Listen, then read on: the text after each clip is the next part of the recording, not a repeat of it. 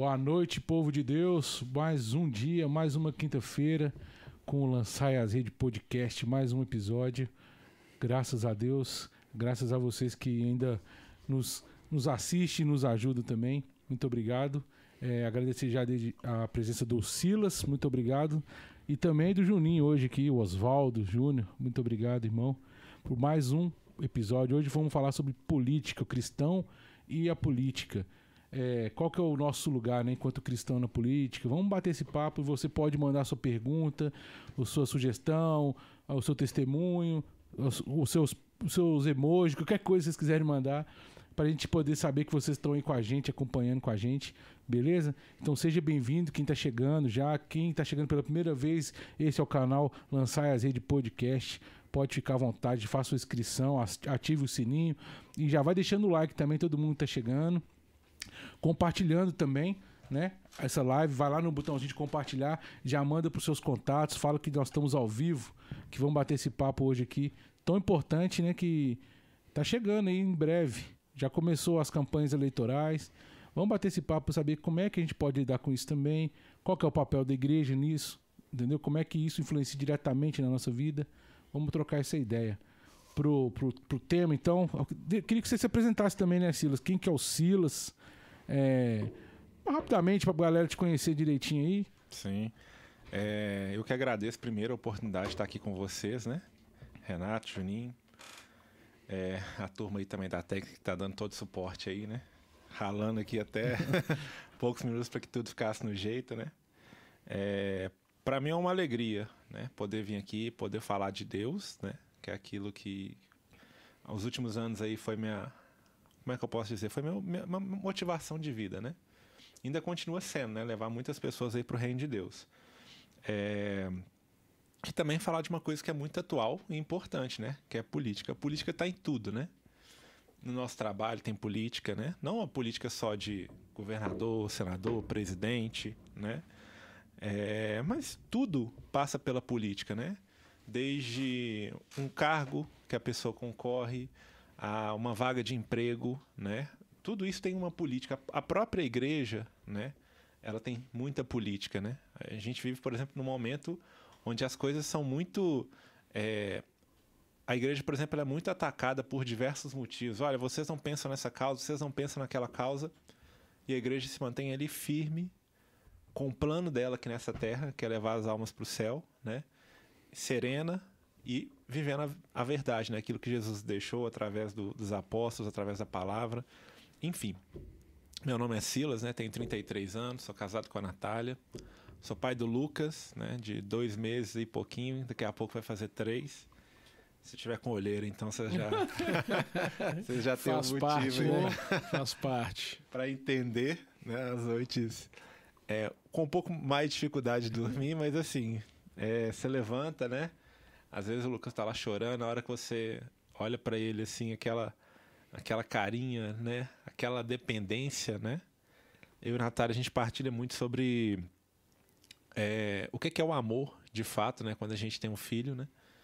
Porque, até por isso que ela não pôde estar aqui hoje, né? Participando com a gente, porque ela tá lá cuidando dele, nessa hora já tá apagado, né? É.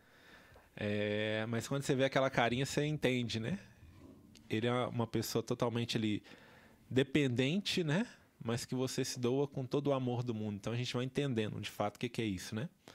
É, Papa Francisco ele tem uma frase, né? Que ele fala, ele fala assim: as, é, as pessoas perguntam assim, mas a política não é muito suja?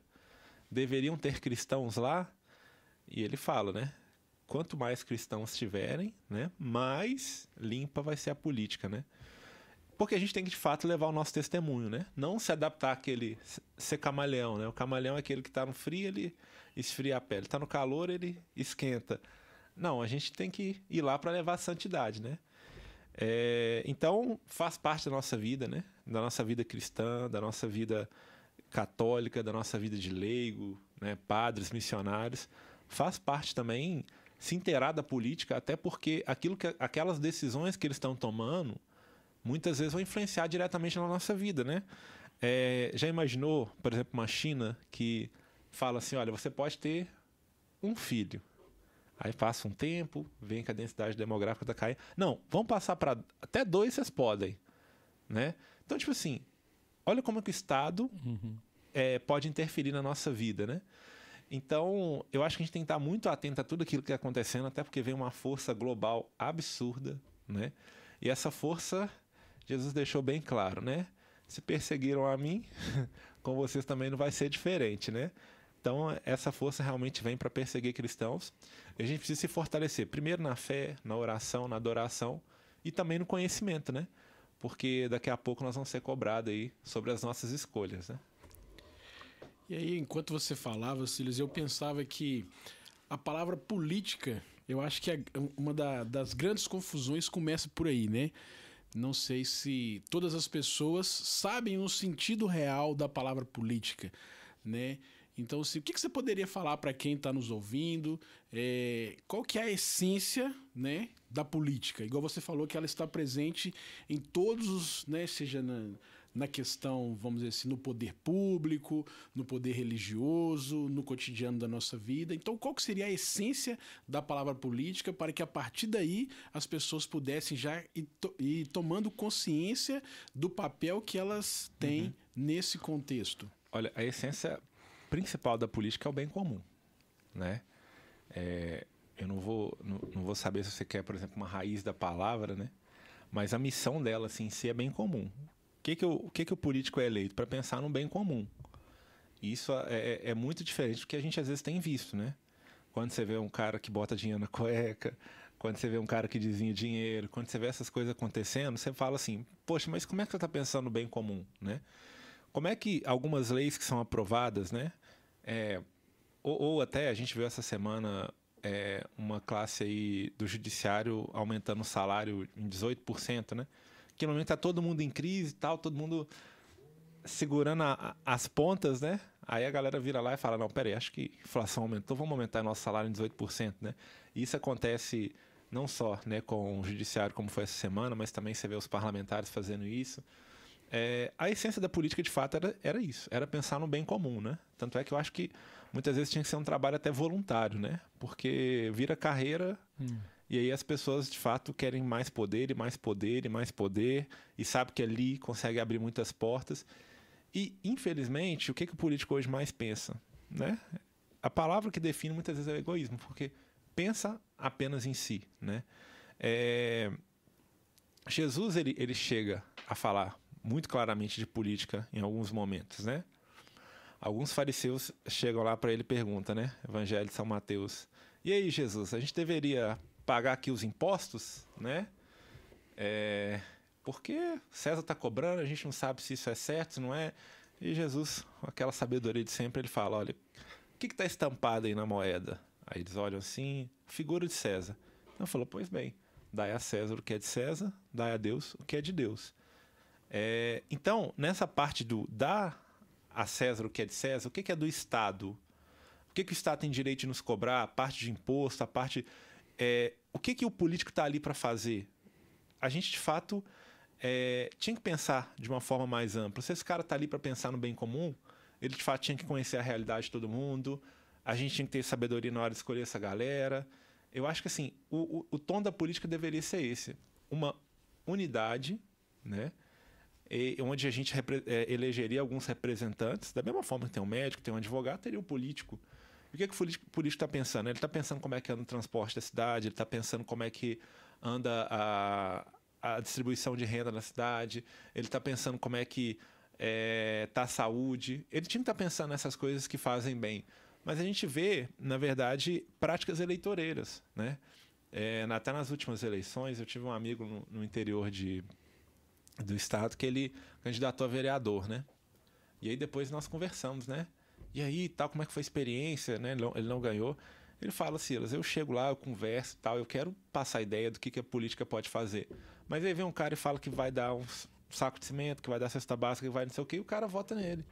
Então, tipo assim, é, aquilo que era para ser o normal, aquilo que o cara faz como missão, né? Vamos dizer assim, cada um tem um chamado, né? Uhum. É, não vou dizer uma vocação, mas seria algo próximo disso. É, acaba é, como é que eu posso dizer? Acaba se desviando para um, um interesse pessoal, acaba se desviando para um, um benefício próprio, né? E o bem comum, que seria o, o, a base da política, fica de lado, né? Não, quando eu te fiz essa pergunta foi justamente é, procurando é, essa explicação que você deu, porque a partir dessa explicação já nos dá uma direção de como é que eu posso escolher né, os candidatos. Olhar, olha, não só naquele momento ali que ele está chegando e fazendo as promessas, porque quando eles estão no tempo de campanha, eles prometem esse bem comum, né? Uhum. Mas quando a gente avalia o histórico político dele, será que de fato ele exerceu esse papel do bem comum? Então aí a gente já pode então perceber que esse é um dos primeiros critérios é. para a gente escolher um candidato. Nas últimas eleições para vereador teve um, uma situação que foi bem engraçada, né? Um, um candidato aí do, eu não sei qual estado, ele tinha passado, falado, prometido para a população que ia fazer uma ponte em determinado lugar, né? Aí, passado quatro anos, não tinha feito nada de ponte e tal, ele visita de novo um município lá. E as pessoas falam: Não, peraí, que a gente quer te mostrar uma coisa. Aí chega com o cara lá, as margens joga no rio. Porque, cara, de fato tinha que ser isso, né? Eu, ainda muito menino, eu lembro do, do, do Celso Pita, candidato a governador de São Paulo, falando que ia fazer o trem bala. Isso foi uma promessa de campanha que me marcou, né? Falei, caraca, nós vamos ver um trem-bala no Brasil, vai ser uma coisa muito chique. O cara foi eleito, né? Uhum. Você fala, vai fazer. Passou o mandato, passou outro, candidatou não sei o quê, virou deputado, não sei o quê, morreu e o trem-bala de São Paulo, nada, né? Então, assim, esse deveria ser o primeiro critério, né? É, tudo aquilo que, que, o, que o político faz, é lógico que a gente não pode levar de um sentido literal e também não imaginar com todo mundo, né? Mas a gente tem que entender o seguinte: cada político que está lá, é, ele é eleito por um grupo. Então, assim, você tem um grupo dos, da galera do agro. Então, ó, temos que eleger aqui deputados, senadores, né? Nosso candidato a presidente vai ser fulano. Por quê? Porque se eles começarem a aprovar a lei que restringe demais nossa área de trabalho, nós vamos tomar ferro, né? É, da mesma forma, sei lá, minha classe, professores. Então os professores falam: não, vamos eleger Fulano porque ele vai lutar pelos nossos direitos por melhores salários. Eu já adianto, gente. Político e sindicato é pau a pau, é, é amiguinho.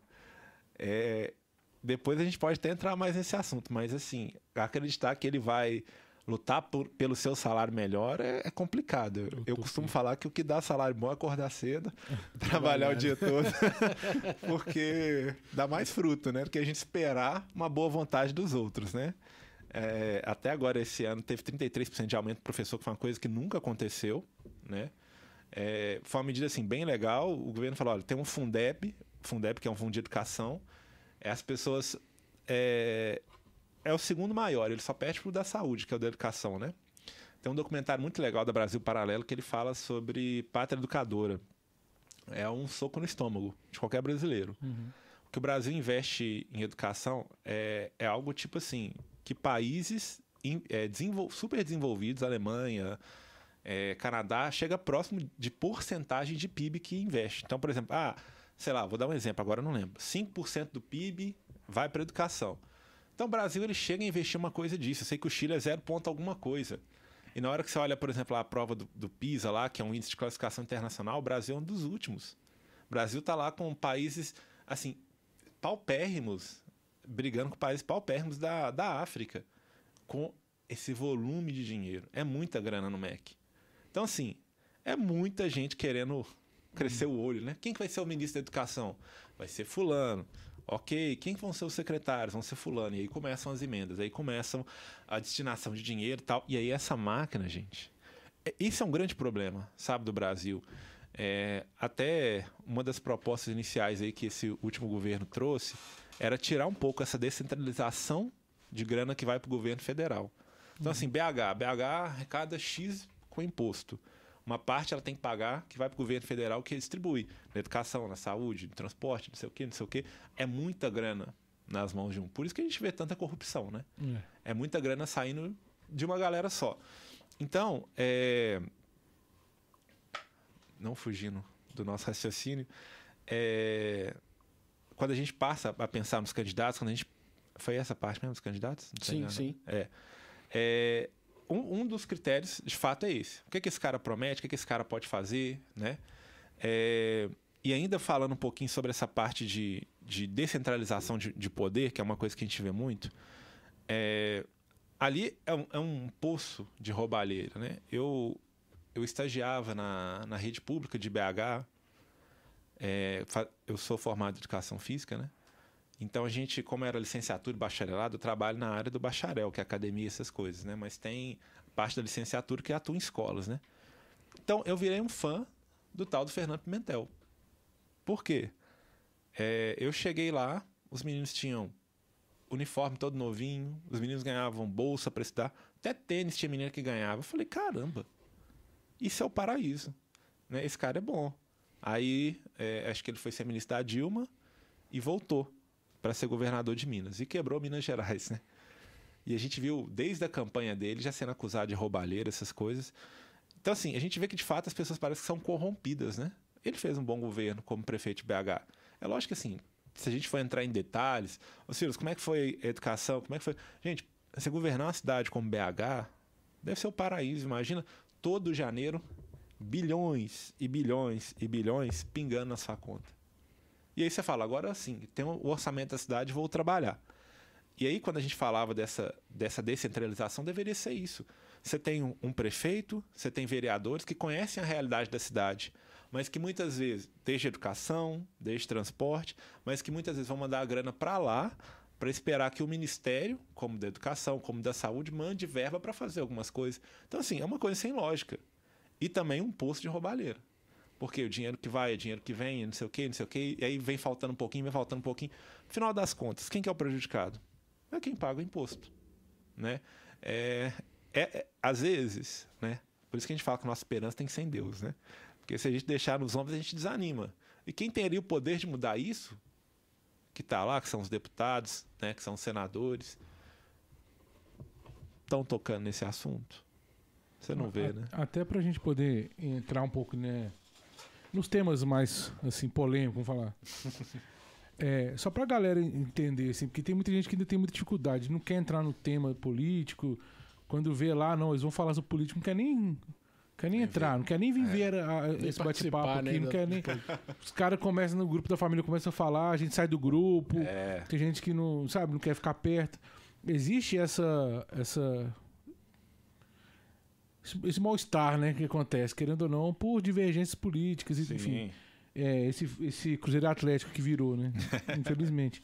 Ou felizmente. Ou felizmente. É. É, eu costumo olhar para o lado que é Sim. importante você saber. Mas é porque a gente também só andava para um lado, né? É, então tudo isso que está acontecendo hoje, eu acredito que seja muito positivo. Por mais que todo mundo ache que seja ruim, ué, cara, eu falo por mim mesmo. Eu não tinha ideia que fazia um ministro, velho. É. Você entendeu? Eu não, eu não fazia ideia o que, que fazia um deputado. Que, sabe? O ministro, principalmente, sabe? A gente nunca sabia quem que era ministro do quê, sempre trocava. Hoje, é. querendo ou não, você sabe quem que é quem, quem que tá fazendo lá. Você tá Virou um Big Brother. Né? Muito mais. Por vários motivos, né? Um deles é a, a questão da, da facilidade de informação, né? Na mão, mais fácil, enfim. Verdade. Então, para a pessoa entender, quem está assistindo o, o leigo, sabe? Que tem... É, giriza a política, né? Tem como pegar um pouco, pelo menos um, um, um gosto, pelo menos um, um pelo menos um, uma um desejo de ouvir, de aprender alguma coisa e tomar gosto mesmo. Sim. sim. Não, não, não necessariamente entrar na política, mas de poder argumentar, de poder escutar, não só de ouvir falar, não, eu ouvi lá na, na TV Globo, lá passou tal coisa, eu vi igual esse último que teve a Bolsonaro estava aqui no, no em BH, saiu lá no estado, não foi no estado de Minas? Que tá vazio, que, é. Entendeu? Então, até onde que, que, as, que, que as pessoas conseguem ser levadas por isso? Então, trazer isso é. aqui pra gente trocar essa ideia também, sabe? Como é que, que pode ser mais atrativo a política pro, pro, pro leigo, assim, que, que não quer nem ouvir uhum. falar? Como é que funciona a distribuição dos poderes também, entendeu? Sim. É, eu acho que o legal é o seguinte, você tem que pensar que aquelas pessoas que estão lá, elas decidem sua vida. Então, eu acho que isso já é um, um, primeiro ponto a se interessar, né? Vou dar um exemplo clássico. Você vai num médico, se o cara, sei lá, vou dar um exemplo, tem um diploma falso, ou é, não tem experiência, ah, é um médico com pouca experiência, recém-formado, não que ele não tenha qualidade para te atender, né? Mas você quer saber quem é aquele profissional que te atende, né? Muitas vezes é, as pessoas que são reconhecidas, inclusive, pelos títulos, né? Ah, ele é médico ortopedista, com especialidade em joelho, é, com especialidade em condropatia patelar, que é um, um problema no joelho. Então, você tem uma condropatia, você fala, estou no cara, uhum. né? É muito diferente você ir num, num pronto-socorro e um residente né, de ortopedia te atender. O residente não tem o mesmo conhecimento que aquele médico, não tem aquela bagagem, aquela experiência, aquele tempo, vai ter, vai chegar lá, né? É, mas você quer saber quem que é a pessoa que te atende, né? Muitas vezes a gente busca o quê? Uma referência. Quem que é aquela pessoa que, que, que te ajudou a emagrecer? Quem foi o nutricionista que te ajudou uhum. a emagrecer? Olha, você você está mais maduro espiritualmente, né? Quem que é o seu diretor espiritual? Quem que é seu psicólogo? Seu psicólogo, né? Então assim, é, a gente sempre busca uma referência. E, e, de fato, como acontecia uma concentração da informação, ela só ficava na mídia do rádio, a impressa, a TV, as pessoas de fato não tinham tanto acesso, né? Então, quem são os ministros Supremo? É. Época do Fernando Henrique. Notícia, né? Sabe, a, a, gente não sabia. Pô, o Collor indicou o primo dele para ser é, ministro Marco Aurélio de Mello, era uhum. primo do Collor. Pô, peraí, mas primo? Qual que é a competência do Marco Aurélio de Mello para estar tá lá, né? Até hoje é uma coisa muito questionável, né? Você pega o Toffoli, que é um ministro do Supremo Tribunal Federal, que, que, qual que é a sua qualificação? Eu era advogado do PT. Peraí, mas a instância maior da corte brasileira não deveria ser formada por desembargadores ou com juízes com N experiência? Sim, né? Mas não. Ela funciona por uma indicação. Então, para o leigo entender, o partir do ponto que, que nem sabe o que é STF. Tá. tá? hoje é difícil, porque os caras estão. É, hoje, hoje eles estão protagonistas, né? É. Hoje que é, realmente a gente não. Mas que, que um, um, um, ministro. Hoje, o ministro do Supremo, o Supremo Tribunal Federal, qual que é o papel deles? Então, o, o Supremo é, é, é, a, é, a, corte de, vamos dizer assim, de maior instância. A última da, instância. A última instância da justiça brasileira, né? Então, é, você passa ali pela primeira, você passa pela segunda, né? Foi até, uhum. por exemplo, o caso do Lula. É, o Moro até foi condenado parcial esse, né, pelo Supremo. Então, assim, ah, então o Moro, o julgamento dele não conta. Você pode até achar que não. Mas depois, foram dois processos que, que o Lula foi condenado. É, mas ele foi é, condenado também pelos desembargadores TRF4. Ou seja, ele passou por um juiz de primeira instância, porque ele não tinha mais foro privilegiado, e o Supremo, uhum. né, que a gente está falando, não deixou com que ele virasse ministro da Dilma, porque ele ia ter foro privilegiado, uhum. ia ter que ser julgado pelo Supremo. Então, na época, até o, o Gilmar Mendes barrou. E depois ele foi condenado pelos desembargadores. Então, assim, você vai passando por as instâncias da justiça. Por isso que a gente fala assim que rico nunca pega cadeia no Brasil. Por quê? Porque o cara tem grana e ele vai ali pagando advogado e vai. O processo vai arrastando, arrastando, arrastando. E a pessoa nunca chega ao, ao tem o nome da conclusão, trânsito e julgado, né? É, a pessoa nunca chega no trânsito julgado, porque é recurso, é, é. recurso, é, é recurso. E, e, e, é isso, e isso tudo tem custo, né? Não, tem, tem custo, né? E tem gente que não quer nem chegar lá, porque já, já perdi mesmo. Se eu pagar é. aqui vai ficar mais caro. Então, não, muitas coisas não chegam lá, só para pessoa entender. Né? Você começou ali com o processo no, no fórum normal ali. Para chegar, se precisar recorrer, você vai chegar até Brasília, que a gente fala, né? Que é o Supremo Tribunal Federal. Que é então, a última instância. É a última instância. É a palavra final. É o guardião da Constituição. Por isso que você tá falando que muitos que chegam lá é quem tem dinheiro. É. Porque são muitas instâncias e muitos custos. Sim. Ou a pessoa desiste, vai, pode me prender que não tem como recorrer mais, não. é. Entendeu? Ou então deixa, pode me, me condenar aí, seja o que for. Mas quem tem dinheiro consegue levar Sim. até a última instância, né? O AS mesmo, ele enterrou a carreira dele pedindo dinheiro para pagar advogado, né? É, pedindo 2 milhões de propina para a JBS. Para quê? Pagar advogado. Uhum. Por quê? Porque vai arrastando. É, eu acho até que faleceu o Eduardo Azeredo, foi governador de Sim. Minas. É, ele, tipo assim, nos últimos dias, né? Foi governador, foi é, deputado, foi porrada de coisa. Nos últimos dias de vida ele foi condenado finalmente. Aí morreu. tipo assim, o cara arrastou a vida toda, né? Pagando advogado, não sei o quê, e não vai preso, né? Então, assim, o, inclusive o movimento da Lava Jato foi uma coisa que envolveu tanto o país, porque a gente viu uma coisa diferente acontecendo. Porque essa galera nunca ia pra cadeia. Ah, fulano foi acusado disso, fulano foi acusado daquilo. Né? E isso, inclusive, foi uma das coisas que me chamou para política, né? Porque você uhum. perguntou, ô Silas, o que, que pode fazer é, atrair as pessoas para política? Muitas coisas, né? Eu acho que hoje é, o, o, desejo, né? Igual Jesus quando sobe, ele fala assim, né? Quando ele assunta, quando ele ascende ao céu, né? Ele fala assim que os apóstolos ficam olhando para ele lá parado, e ele fala assim, olha, fica parado não, eu vou mandar o Espírito Santo e ele vos convencerá a respeito da verdade, da justiça e do juízo. Então assim, a justiça é, é, é uma coisa cristã, é uma coisa de Deus. Então, quando você começa a ver que as coisas vão acontecendo de forma injusta, você começa a ficar questionando. Como que eu comecei a gostar de política? Em 2014, eu via muito aquele movimento, 2013, né? Inclusive o povo foi pra rua, tal, o povo já tava assim, reclamando, tal. Era a eleição Dilma e Aécio. E aí, os ministros da Dilma tudo sendo preso. Você pega ali, Genuíno foi preso, Zé de Seu já tinha sido preso, é, o que até que entregou, o Palocci foi preso, entregou o Lula. Então, assim, essa galera foi toda sendo presa. E eu tô vendo aquele movimento acontecer. E aí, o que, que acontece? Eleição 2014, você pensa a lógica. Esse é um governo corrupto. O que, que eu vou fazer? Eu quero que meu país cresça, progrida. Vamos tirar esse governo daqui. E a Dilma é reeleita. A bomba explode, né? Desde 2002, né? Tudo que a gente foi cavando vai explodir na mão da Dilma. E é a hora que o governo começa a não fechar seu caixa e a gente entra numa crise absurda. E aí a gente começa. Vou dar um exemplo. Pandemia, a gente fechou o PIB, que é Produto Interno Bruto, em menos 4,1 no ano de 2020. O Brasil parou. Lógico que a concentração de grana diminuiu. Então o PIB caiu 4,1. Ano passado, 2021, a gente caiu 4,5. Subi, desculpa, subiu 4,5. Ou seja, fez um V. Caiu e voltou. Na Dilma, a gente caiu no ano 3, no ano 4. No outro 4. A gente chegou a menos 7 de PIB. Tinha pandemia? Tinha gripe espanhola? Não tinha nada. Tinha corrupção. Tinha descrédito internacional. Tinha desconfiança de investidor. E um país quebrado.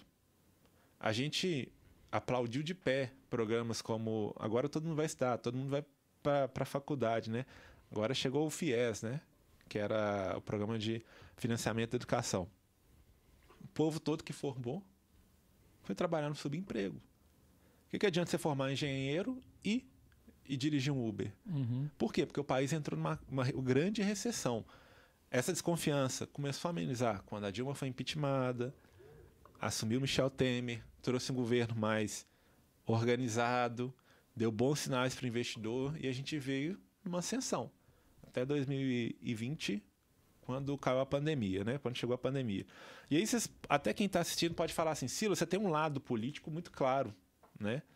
De fato, eu, eu realmente, assim, eu tenho bastante incômodo com o PT, né? Mas acima de tudo, eu gosto também muito de, de, da parte de economia. A gente precisa entender o seguinte: o Brasil é um país guerreiro. De tanto que já foi saqueado, tanto que já foi roubado, nós estamos de pé, gerando emprego. Nosso índice de emprego está crescendo, nosso PIB está tá crescendo, a nossa, a gente está em deflação, né? Aquele índice que bateu em 10 agora está caindo. Então, assim, o país, Brasil é guerreiro. A gente aguenta muito tranco. Depois de petrolão, depois de mensalão, depois de impeachment de presidente, depois de pandemia, cara, nós estamos aí, estamos sobrevivendo. Então, é, mas até quando que nós vamos aguentar? Sabe? A economia ela tem um ciclo, né? A, crise, a, a queda da bolsa em 29 nos Estados Unidos, que foi o que fez a galera pular de prédio, disse que foi uma, uma loucura, né? É, ela demorou cinco anos para que as pessoas voltassem a ter lucro na bolsa americana mas foi o ciclo máximo. Então a gente caiu na pandemia, depois já voltou a subir.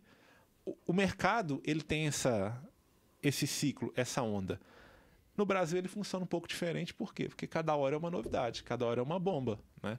Então a gente teve um governo que foi desacreditado, que foi para a lata do lixo, mas que antes conseguiu se perpetuar de forma muito ampla, porque foi inteligente. Aí é, é os pontos que a gente pode pensar.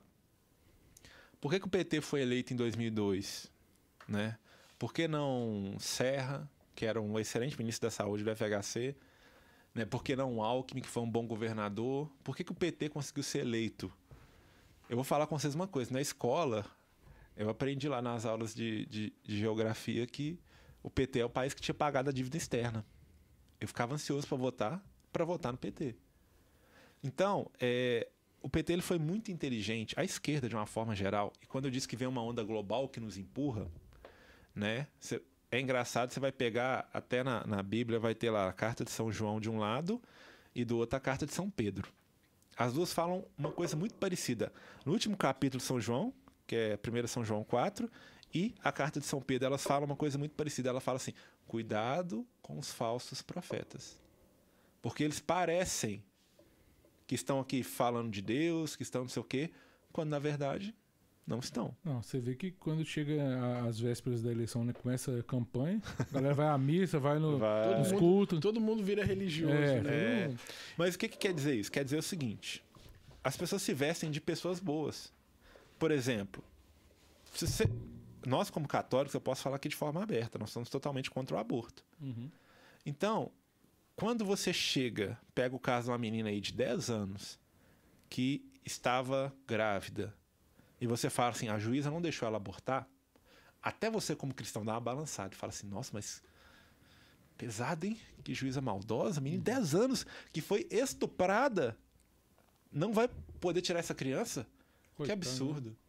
Que absurdo. Esses cristãos não têm nada na cabeça. Sabe? Então, esse falso profetismo quer dizer o seguinte: é como se eu trouxesse uma verdade. Porque a verdade ela foi relativizada.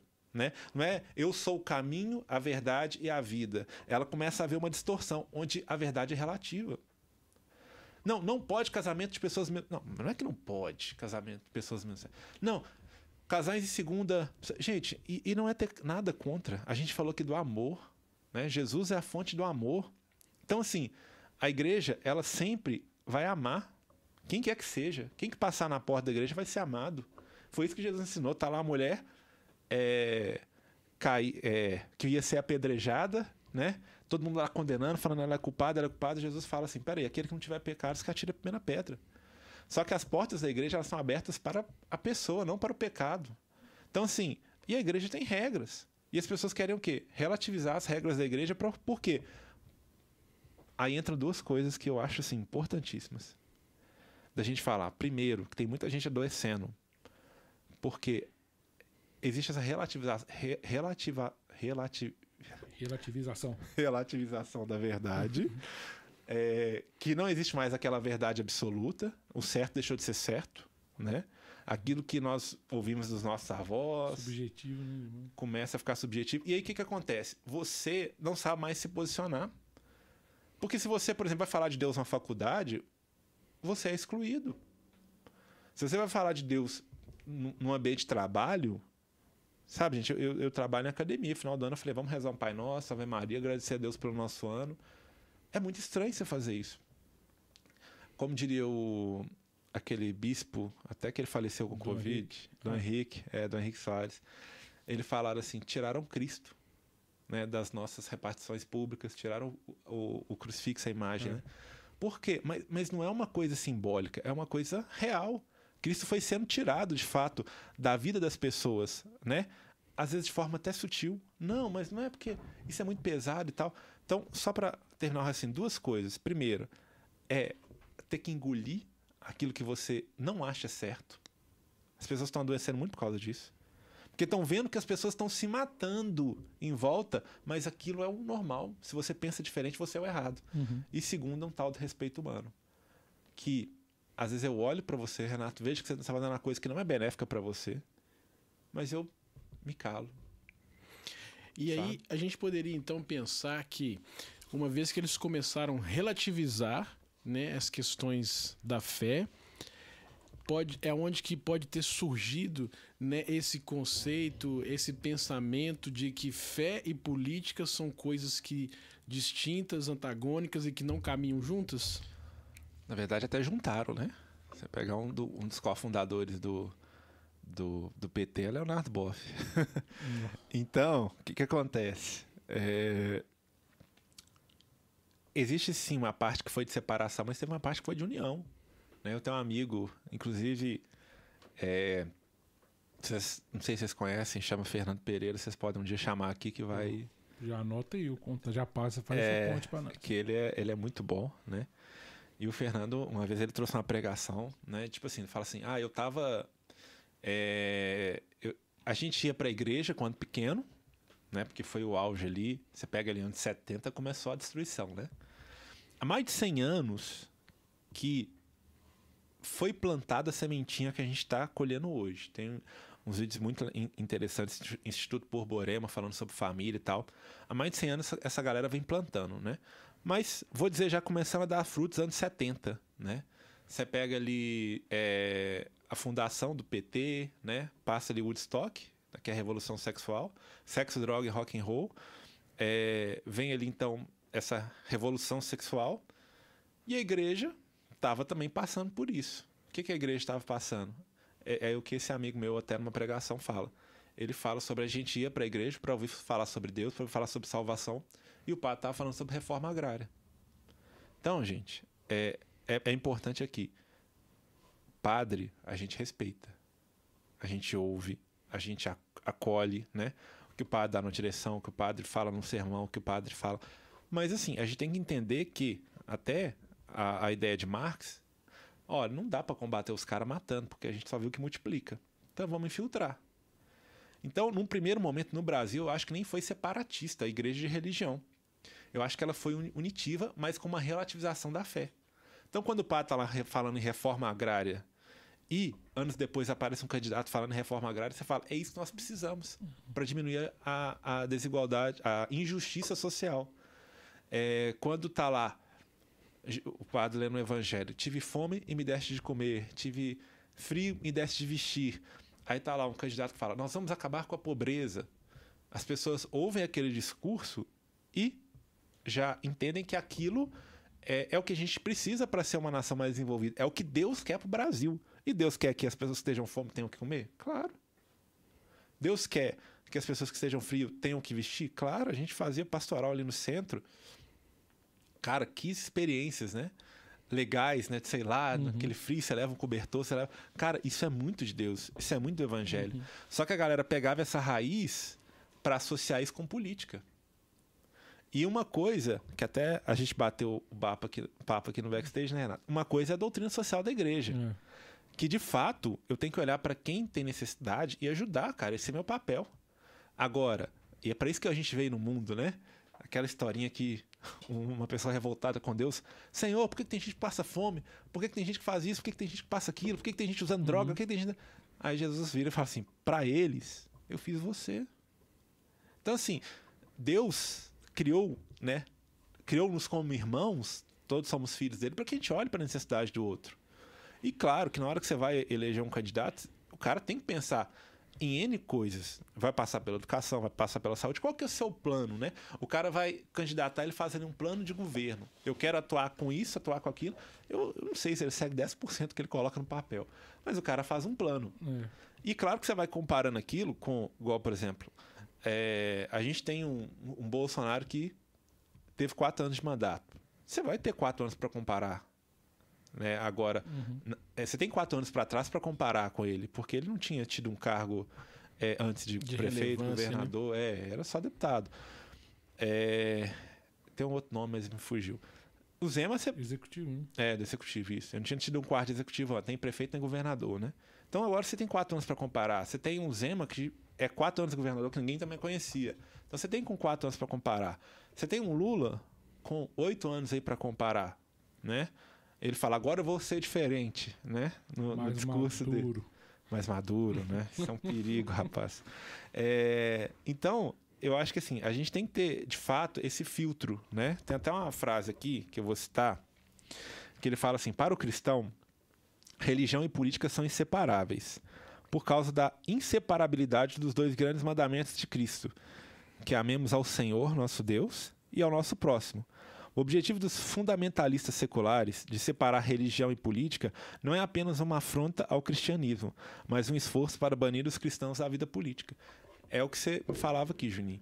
Então, assim, no primeiro momento do Brasil, acho que houve uma união. A, uma parte da igreja impulsionou muito para que a gente chegasse é, numa eleição do PT em 2002.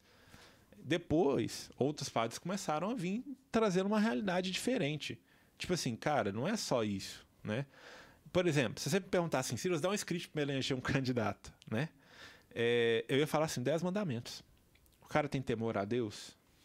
O cara tá usando o nome de Deus em vão? né? Que você falou do povo que vai na missa Uhum. e vai no culto nas vésperas de, de eleição, né? Pra falar assim com os católicos, com os evangélicos, que eu sou de Deus e tal. É, o cara é, tá lá na proposta não matar, né? No plano de governo. No plano de governo dele, será que tá lá não matar? Até mesmo antes, igual, por exemplo, eu vi o Freixo esses dias falando que é contra as drogas. A liberação das drogas. Sendo que a vida toda falou que era a favor Tava da nas liberação. passeatas. Pois é, mas aí você vê, existe ali uma. um- se você não pesquisar, não ver, Isso. você só vê o cara falando ali naquela hora, você vai, não, olha lá, ele tá falando que ele é. Só que na primeira oportunidade que tiver, ele vai facilitar É. alguma coisa que você discorda, né? A questão do aborto, por exemplo, é uma coisa que todo mundo fala assim: em casos de estupro, eu acho justo abortar. E isso eu acho que, inclusive, aos católicos balance. E eu citei o caso da menina aí, gente. Por quê? Porque isso não foi revelado direito. Não, não. Não. não. Então, assim, o que a gente depois teve acesso de informação era o seguinte: uma menina de 10 anos foi estuprada e que queria abortar e a juíza não deixou. Depois nós fomos entender que a menina estava com 28 semanas, por isso não conseguiu abortar no SUS. É, 21 de semana dá o quê? Quase seis, Quase, seis, meses, cara. né? É. Não, então assim, eu tinha acabado de ver a gestação do Lucas, meu É. filho. Então, assim, você vê ali o menino com 20 semanas já mexendo. É. Você vai ouvir no coração dele e tal. Então, assim, já é um absurdo matar uma criança de uma semana, de 12 semanas, de 24 semanas, como foi aprovado Uhum. na Colômbia. Ela estava com 28.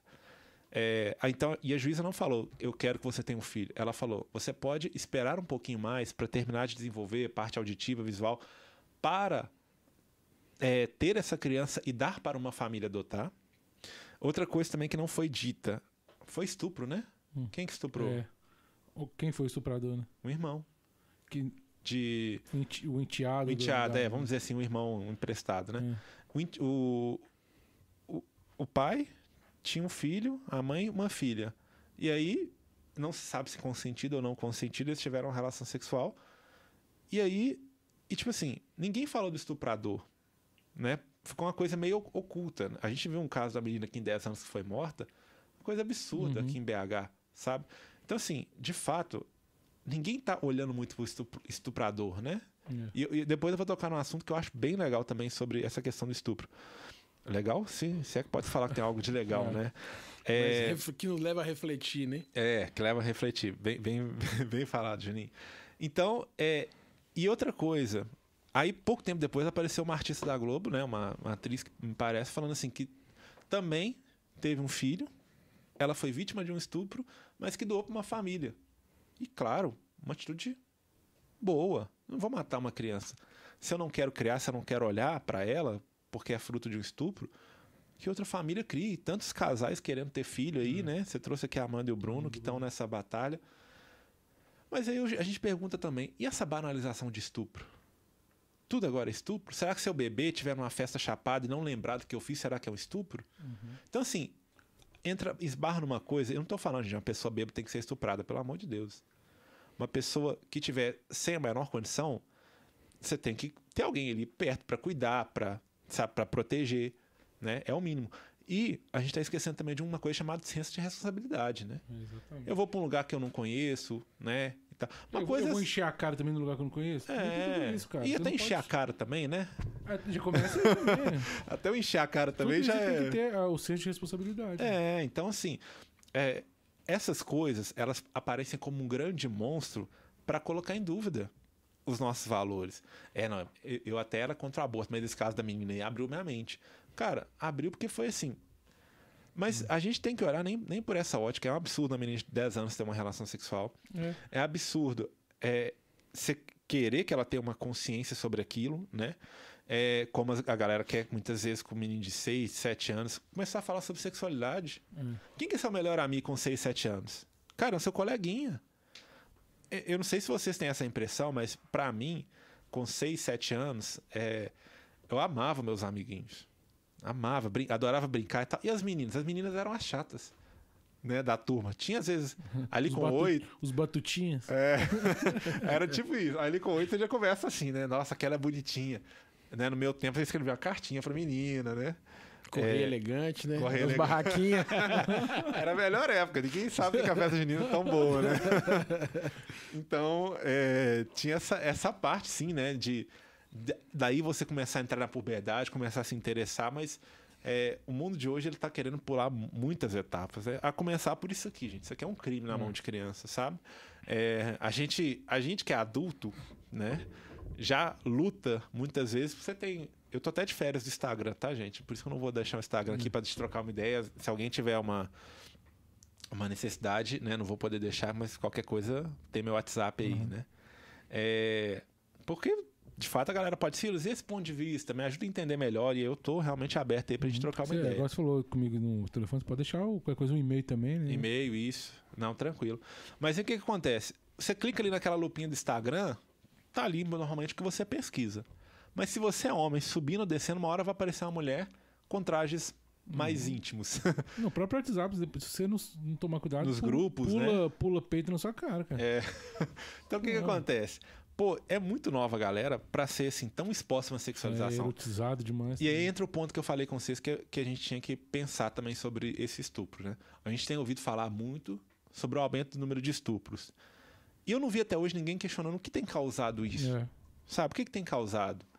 E aí eu tenho uma, uma teoria muito particular que é o seguinte: é, a gente está muito exposto quando você liga uma TV, quando você assiste um clipe de televisão. Tem uns clipes de televisão hoje que você, você coloca lá no TVZ, no Multishow lá, rapaz. Eu acho que os filmes da, da década de 70 adultos não chegavam no nível que os clipes brasileiros conseguem chegar. Os, os clipes, no geral, conseguem chegar. E, gente, não é querer ser moralista. Né? Realmente, a gente, como cristão, você tem uma vivência de quê? De lutar pela castidade. Uhum. Né? É, então, eu, por exemplo, quando vejo uma mulher dançando ali, vai me chamar a atenção. Então, eu tendo a evitar. Né? É, mas se você não tem um filtro cristão, você tá vendo aquela mulher ali, ela tá dançando, ou tá vendo um rapaz, né? A mulherada. É, e aquilo vai te despertando muito. O Padre Léo sempre dizia: você começa com uma imagem, da imagem você vai querer um vídeo, de um vídeo você vai querer a prática, e a prática é insaciável. Né? Tem um curso, o Padre Paulo Ricardo fala sobre pornografia, que é uma coisa Uhum. muito rica, né? Porque a gente realmente não percebe como que o nosso cérebro vai se adaptando, né? Antigamente a galera até brinca assim, quando você vê um filme mais antigo, que eles viam o tornozelo da mulher e já ficavam loucos, né? Nossa, viu o tornozelo, eu vi a perna. Hoje, você nem conhece uma pessoa e tá vendo o corpo dela praticamente nu. Então, tipo assim, e o nosso cérebro? Como é que tá respondendo a tudo isso? A gente tá ficando sem filtro. É. A gente tem que ter um autodomínio? Tem, mas eu falo, o que me, me segura, o que me mantém é Deus. Agora, se você não, não tem Deus, o que, que vai ser seu filtro? Vai ser um ético? Vai ser moral? E aí você não entende por que, que os casamentos terminam, por que tantos adultérios, né? Porque as pessoas estão insaciáveis, né? A- Tipo assim, muita coisa por trás do de um prazer que, que não tem limites, né? Quando a gente era pequeno, eu dou muito esse exemplo. A gente tinha uma mercearia perto da minha casa. De domingo, a gente pegava aquelas nossas sacolas coloridas, né? E ia comprar refrigerante, porque domingo podia tomar refrigerante, né? Hoje, é tão mais fácil a gente tomar um refri. Cara, você tem um Zé fardinho. Delivery. É. E você compra um fardinho ali na sua casa, deixa na geladeira, logo que você tá à vontade, você vai lá e toma. A gente tá ficando sem filtro. Tudo, Paulo fala, tudo me é permitido, mas em tudo me convém, né? E é, um, e é um prazer egoísta, né? Sim. Você só quer, só quer o prazer. Você não quer dar prazer a ninguém. Né? É. Você não tem essa preocupação, né? Sim. Cara, a gente passa na Araújo sem top lá de Kit Kat, de, dos trem, sacou? Eu gosto pra caramba. Tem que lutar pra, né, pra emagrecer. Mas do refri, dessas coisas. Então o que acontece? A gente vai ficando é, sem filtro pra nada. Entendeu? E, e- então, a gente começou lá no, no quinto mandamento, que era o, o não matar, passou pelo, é, pelo aborto, entrou na sexualidade, pra gente ver que a escolha do candidato passa por isso Uhum. sabe? Então, quem que é, né? Jesus diz: diga com quem andas, eu te direi quem. Não, na verdade, acho que Jesus não diz isso. Diz. Isso é uma frase que meu pai dizia, né? Só que ele dizia Jesus, mas eu nunca vi isso na Bíblia. então, meu pai dizia assim. Mas é um ditado antigo, né? Se, não, se, se tiverem na Bíblia, a galera que entende aí pode até falar, né? Mas diga com quem andas, eu te direi quem és, né? É, e é tão verdade, porque é isso. Às vezes eu olho assim, né? Agora a gente tá vivendo esse período eleitoral tem pessoas que eu não admiro, sabe? E elas estão apoiando quem? Por quê? Porque o tipo de conduta de vida delas é o que elas querem pro país. E será que isso vai ser benéfico pra gente? será que, sabe, como a gente tá, será que já não vai agravar a situação que a gente tá vivendo? É que a gente foi, foram tirando Deus das escolas, foram tirando Deus das repartições públicas, foram tirando Deus da boca das pessoas, né? E, e agora, né? Parece que é o, é, é o checkmate do mal, né? Agora vai virar Sodoma e Gomorra. As pessoas agora vão perder o limite e, e vão viver aí como animais, né? E aí, di, diante de tudo isso que você está falando, é, a gente percebe que a fé ela faz parte de toda a nossa vida, de todo o contexto. Não tem como, né? Separar. É, separar. Eu ser, eu viver a minha fé dentro da igreja, e aí sair da porta da igreja, os meus valores cristãos ficam lá dentro, e aí aqui fora eu vivo uma outra realidade. Então aí é por isso que é, os valores do evangelho precisam direcionar a nossa vida e direcionar as nossas escolhas. Fazer uma correção do, do Azeredo, realmente ele está vivo, né? Deu um Google aqui que morreu foi o processo. Porque o que, acontece? É, ele foi recorrendo, recorrendo até que o processo expirou, né? O uhum. tempo dele. Então, livre. É, tem muito a ver com o que aconteceu com, a, com, com, com o Lula, né? É. Porque eu, ele não foi descondenado. Ele, é. A prova que prescreveu, né? Na verdade, é, é, é um pouco diferente que é o seguinte. É, é parecido porque, no caso do Azeredo, ele foi recorrendo para não chegar no trânsito e julgado. Uhum. O Lula foi condenado em segunda instância, e, né? De certa forma rápido também. É, e aí era para ele pagar a pena dele, né?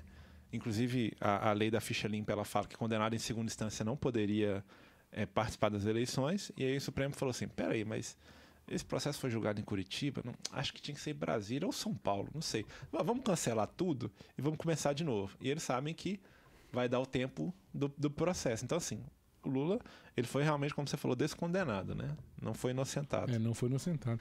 Exatamente, né? Porque as pessoas. Você quer, você quer abrir para já mandando bronco aí no.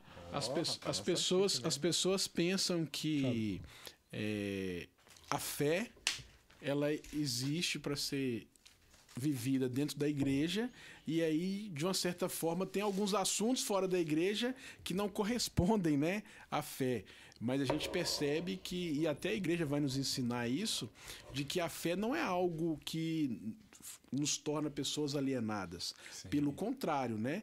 Ela nos conecta ainda mais às realidades que nós vivemos, porque ela nos convida a não só olhar para nós, mas também a olhar para o outro, né? Amar a Deus sobre todas as coisas e ao próximo é. como a ti mesmo. Então, de tudo isso que você está falando aí, está nos direcionando, é, vamos dizer assim, para o ponto central que é. é o tema desse, desse, dessa live hoje. Que a fé ela não é desconectada da política, né? Não é desconectada de nada da nossa vida e principalmente da política, porque lá no início você falou, a política vai determinar algumas coisas da nossa vida, né? Então, se a gente não tiver também com esse olhar cristão para isso, nós vamos sofrer as é, consequências. Chega a ser, de certa forma, coerência também? que, que você acha? Tipo, se eu sou da igreja, se eu, eu entendo o que, que a minha igreja eh, me orienta, né? Na minha é. vida pessoal, que, como o Juninho falou, não tem como eu desvincular da minha vida política, vamos Sim. dizer, né?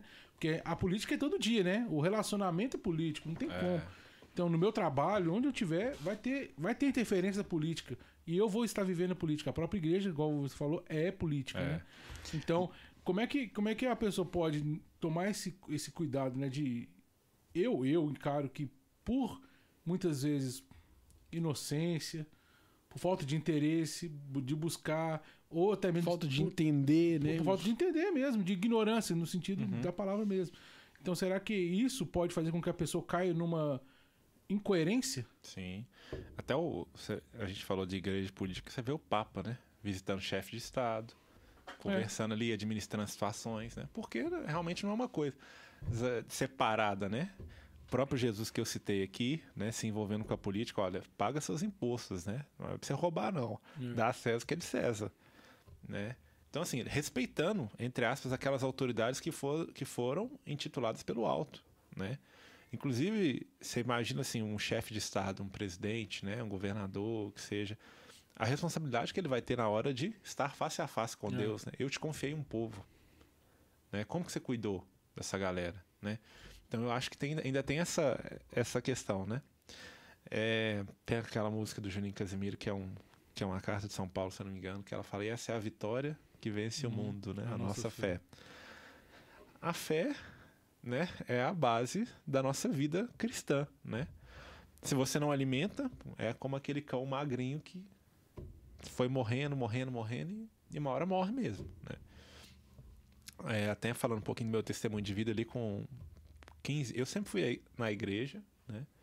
Por obrigação da minha mãe, então pais obriguem seus filhos. Porque ali você está tendo contato com Deus, né? com a palavra. né? Fica muito nesse negócio, ah, eu eu não vou obrigar meu filho aí porque ele tem que escolher. Não. Seu papel, Uhum. assim como você dá o estudo, assim como você dá o alimento, você tem que dar a formação cristã também. Então você tem que ir à missa, você tem que fazer a primeira comunhão, sabe? Você é pai. Você tem o direito de formá-lo, né? Você tem a obrigação, na verdade. Dom Né? Bosco fala que os piores lugares no inferno é do pai, da mãe, dos padres, né? É. Então, né, é, minha mãe sempre me levou muito para a igreja. E ali eu ia tendo contato com a palavra de Deus. É claro que eu era cristão, mas sem uma experiência tão grande com Deus que aconteceu na minha crisma com 15 anos, né? E paralelo com a minha crisma, eu fiz um retiro na Gospa também, né? Gospa é sem condições, né? Tanto que aquele povo trabalha, né? O bem que eles fazem para essa BH, Uhum. região metropolitana. Então, é, ali eu tive minha experiência com Deus, fiquei firme. Uns 15, uns 16, uns 17, nos 18 eu entrei na faculdade. Aí, Aí tá. aí o cãozinho da fé começou a ficar sem Aí comida. chegou a crise, né? Chegou a crise, né? E de fato foi isso mesmo, porque eu comecei a achar que a igreja era ultrapassada, retrógrada, né? E, e ali eu fui parando de alimentar a fé, fui vivendo essa vida louca, né? Como qualquer jovem, de querer sair, de querer ir pra balada, não tinha um coração ruim, né? Mas eu achava que era diversão ficar com as meninas tal. E, né, um dia Deus me chamou no cantão, né? Do sofrimento para falar assim, cara, olha sua vida. O que, que tem de bom na sua vida, né? E eu me lembrei, olha, existe um cara chamado Jesus aí que me ama, que cuida de mim, que eu tô meio desligado dele, né? Então, eu tô dando esse exemplo, né? Nessa queda, isso foi em 2012, e aí eu quis voltar para Deus, né? Tô fazendo então até aniversário de 10 anos aí, né? De volta para Deus, né? E nós estamos aí lutando dia a dia para se manter no caminho de Deus. Por quê? Porque não é fácil crucificar sua carne, ainda mais no mundo de hoje que a gente tem tantas coisas boas. Você fala assim, "C- cara, uma coisa que eu adoro, eu adoro um sítio. Fazer um churrasquinho, curtir uma piscina, cara, é muito bom. Mas eu fico pensando, assim, se eu tiver um sítio na minha vida, será que eu vou querer ir à missa de domingo? É. Ou sexta-feira à noite, eu- o Moisés ele fala isso. Moisés Rocha ele faz uma pregação, né? Pessoas que a vida toda serviram a Deus, aposentou, comprou um sítio, né? O cara era ministro da Eucaristia, era músico, não sei o quê. Aposentou, comprou um sítio e nem vai à missa mais. Então, assim, é uma coisa legal da gente refletir, né? Independente da idade que você esteja, a gente tem que alimentar na fé, né? Porque a fé é a base da nossa sobrevivência cristã, né? Senão a gente é, volta né, ao estado de. Não é uma- um termo legal de falar, mas assim, estágio de animal, né? De criatura, desculpa, de criatura. É o termo que Paulo usa. Ele fala que antes do batismo nós éramos criaturas, mas depois que nós assumimos Deus, nós passamos a ser filhos, né? E de repente a gente quer voltar ao estágio de criatura quando a gente vai deixando de alimentar a nossa fé. Então é uma luta que todos nós aqui devemos viver, né? Para alimentar a nossa fé. É muito mais fácil ser do mundo. É muito... Tem um clipe do Padre Jonas bem antigo, né? E, e ele resumia muito o meu início de caminhada, que era todo mundo andando para um lado, aí tá aqui um povo andando em outra direção, né? É o caminho da conversão mesmo. Todo mundo tá caminhando para um lado e você tá, tá andando na direção contrária. E isso me assusta, cara. Porque, tipo assim, a gente sabe que a misericórdia de Deus é imensa, mas tem muita gente se perdendo. Tem muita gente, sabe, largando tudo de lado. Tem muita gente se ferindo dentro da igreja. Tem muita gente que, até por causa disso, de política. Entendeu? Sabe, é um amor à, à pessoa que você não consegue conviver com quem pensa contra. Eu vou até, eu vou até- eu não sei se posso falar um. Pode. Pode jogar na mesa aqui uma, uma situação que aconteceu aqui na. Aqui na. na nosso círculo aqui. Uma. Um, um, um jovem. Quando começou essa, essa polarização mais ferrenha mesmo. Ele falou assim: é, quem falou que, que política não serve pra gente poder escolher nossos amigos? Através da política eu vou conseguir escolher meus amigos. Então, se você não pensa, se você apoia. No caso, ele falou do Bolsonaro. Se você apoia esse cara, se você concorda com ele, vocês não precisam nem me cumprimentar, não, cara. É. Entendeu? Ele falou desse jeito. Não precisa, nem, não precisa nem me cumprimentar. Tá? Beleza. Ele Postou isso aí. Eu, aí, numa oportunidade, eu querendo ou não, é- hoje é o cara que, que vai de encontro com o que eu acredito. Né? Aí quando eu vi ele, eu fiquei sem saber, fiquei constrangido se eu, se eu podia cumprimentar ele ou não. É complicado, né? Você entendeu? Então, acho assim, a pessoa chegar nesse nível é muito perigoso. É. Entendeu? E sair de tudo, sair da igreja, sair, eu não, não encontro mais na igreja, não encontro mais. Então, é, quando chega nesse nível, pra mim é preocupante, entendeu? Sim. No fundo, no fundo, não, eles, o que eles querem perseguir é, é a Jesus, né? Quando Paulo tá indo, tá indo lá para Damasco, né? Ele cai do cavalo e aí o que ele ouve não é Paulo, por que persegue a igreja? Ele, ele pergunta assim, Paulo, por que me persegues? Paulo tá vindo combater a igreja em Damasco, Uhum. que, que estava crescendo, né? Então Paulo via aquilo como uma, como um tem até um nome que a galera usa quando uma coisa não é verdadeira. Me fugiu o nome agora. É tipo assim, quando é uma mentira da religião. Ah, por exemplo, o sacramento de sei o que não funciona. Então, é, tem um nome. Mas fugiu. É como se aquela, aquilo fosse um, um erro, um pecado. Olha, não existe tal do Jesus, né? Então, Paulo estava indo lá combater essa mentira. Porque se Jesus não morreu, não ressuscitou, uma heresia. Heresia. Uma heresia. Paulo estava combatendo a heresia. E, e aí, o que acontece? Ele cai e Jesus pergunta, por que, que me persegues? Né? No final das contas, né? hoje existe uma polarização? Existe sim. Mas se você olhar quem que está sendo colocado na parede, principalmente são os valores cristãos.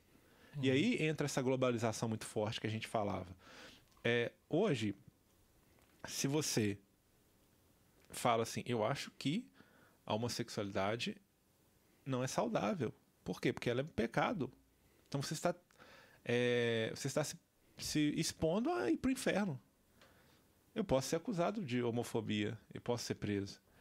Hoje, é, se, eu, se eu falo, por exemplo, de. Não sei, de determinados assuntos, por exemplo. Olha, eu acho que a gente não deve terceirizar a educação dos filhos. Eu acho que os pais precisam conversar e precisam ver como que eles vão conseguir educar, não terceirizar para a escola, não terceirizar para isso. Eu posso ser acusado às vezes de, de machista se eu quiser comer. Se em acordo a minha esposa, por exemplo, quiser ficar em casa cuidando do nosso filho. Eu e a Natália, desde o começo, a Natália é veterinária, minha esposa. A gente conversou e assim, de forma muito aberta. Natália, eu, eu como personal tinha um aluno que era veterinário. Ele não conseguia nenhuma vez na semana direito na academia porque o cara estava sempre viajando. Você vai mexer com o quê? Se você for mexer com gado de corte, essas coisas, você não tá vendo gado de corte aqui na Praça 7, né? Vai ter que sair viajando interior aí. Então, você vai mexer com isso? Como é que vai ficar a educação dos nossos filhos? Porque eu também trabalho aqui. Você vai trabalhar fora. E aí? E aí vamos contratar uma babá, vamos mandar ele para ficar na escola integral? Entendeu? Inclusive, tem uma coisa muito interessante da escola, que é o seguinte: a preocupação da educação sempre foi uma premissa da igreja. Né? Você vê que Jesus mesmo, olha, deixa vir a mim as criancinhas, né? Isso não é ali o vir literalmente. Cara, na igreja. A gente ali começava a cantar as musiquinhas, né? Fazer a catequese e tal. Deixa vir a mim as criancinhas, deixa elas me conhecerem, deixa elas aprenderem o que é amor, Uhum. né? De verdade. É, e aí, o que, que acontece? O Estado, principalmente na Revolução Francesa, ele começou a ver que isso era interessante. Então, essa preocupação que a igreja tinha de formar as pessoas para o quê? Para o céu. O Estado começou a falar: peraí, mas isso também pode ser bom para mim. Hoje, a nossa educação, eu mando até um salve pro Emerson, meu primo, também muito legal vocês trazerem aqui. Chegou agora no quarto filho, tem uma história assim de, de conversão fantástica, né? É, o Emerson uma vez me trouxe uma coisa que eu achei bem interessante. Ele falou assim: a nossa educação ela é extremamente é, voltada para a formação profissional, não para a formação do homem, que era aquele princípio da igreja. Inicialmente a igreja sim queria contribuir e contribui ainda na educação para que a gente tenha uma, uma formação de homem, de homem, de mulher, mas, mas principalmente assim uma formação que nos volte para o céu. A música, como que era a música? Sabe, você vê os grandes compositores, eles, eles compunham para a igreja. Uhum. Por quê? Porque a música era algo que levava as pessoas para o céu. A educação, puxa, a educação é algo que me leva para o céu, é algo que me leva para Deus. Sabe? E aí o Estado, de repente, começou a olhar e falar assim, mas As peraí. escolas católicas, né? É. O Estado começou a falar, peraí, não, vamos ab- abrir escola aqui também. E aí você começou a formar o quê? Um engenheiro, o professor, você começou a formar o médico, começou a formar... O que é interessante pra mim? E aí, gente, não tem problema você formar uma pessoa pra isso, não. Pra ser um, um técnico em eletrônica, pra ser um... Não tem problema nenhum. Você formar uma pessoa que vai ser faxineira. Não tem problema nenhum. Agora, o que, que ficou de lado? Nós somos criados para o céu. Então, quando fica só para aquilo, o que, que a pessoa pensa? Ela pensa só naquilo. Eu vou, eu vou estudar, eu vou me formar, eu vou ganhar dinheiro e vou ser feliz. Com o quê? Com dinheiro. Sou criatura, né? É, entendeu? Então, assim, tiraram, né, desde esse início, Deus, né, de todo o contexto, de toda a formação. É, e só para não perder a essência da pergunta, é, o que nos move é a fé. Quando a gente passa por um momento difícil, né, quando a gente não está rezando direito, quando você vê que as coisas na sua vida vai desabando. Então, assim, o que nos sustenta em tudo é a fé. Eu frequentava um acampamento da Canção Nova chamado Profecia do Avamento. Não sei se vocês já ouviram falar, já foram. Era muito bonito a gente rezando pelo, pelo Brasil, sabe? E eu lembro que assim, fui uns três anos direto. E cada ano foi acontecendo uma coisa, sabe? Então, assim, é aquilo que está lá no Antigo Testamento: se o meu povo, que me chama pelo meu nome, se humilhar e orar, se arrepender do seu mau caminho, é... Ali no Brasil até tem uma música que ela canta justamente esse trecho: se arrepender do seu mau caminho, eu ouvirei do céu é, e sararei a sua nação, né? Basicamente é isso que ele fala. Então, a gente tem que rezar muito pelo nosso país, sabe? Quando a gente começa a esmorecer na fé, você pode ter certeza quem que vai crescer? O mal.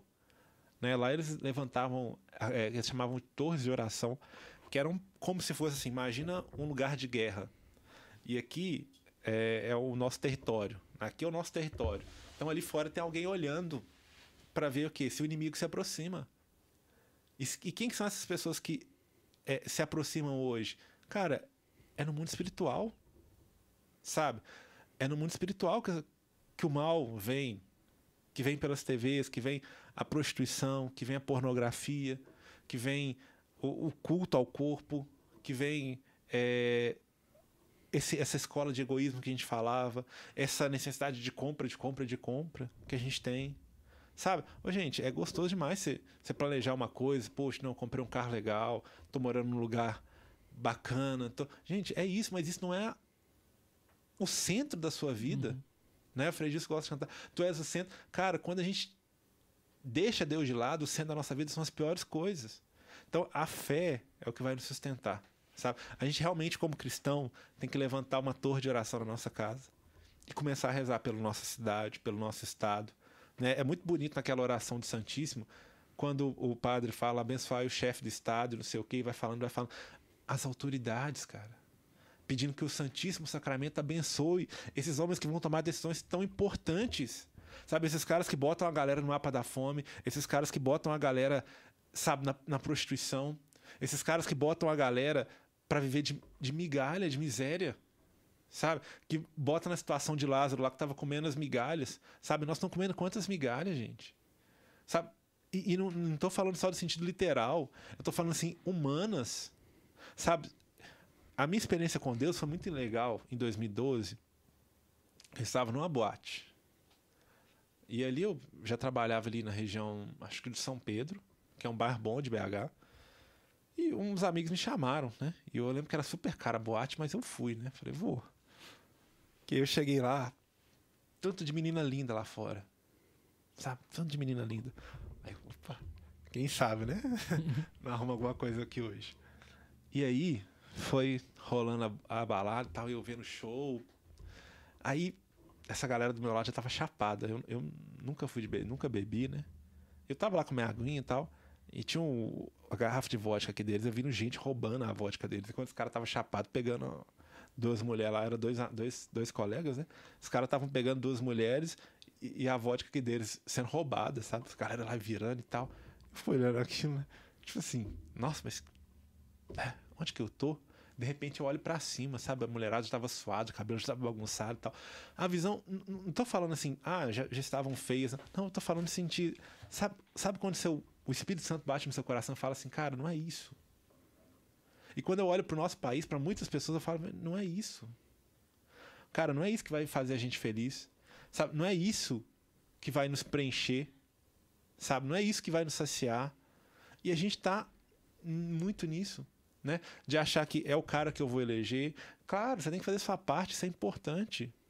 Mas antes de tudo, sabe, vamos rezar pelo nosso país, vamos rezar pela nossa família, vamos rezar pela, sabe, pelas pessoas da nossa casa.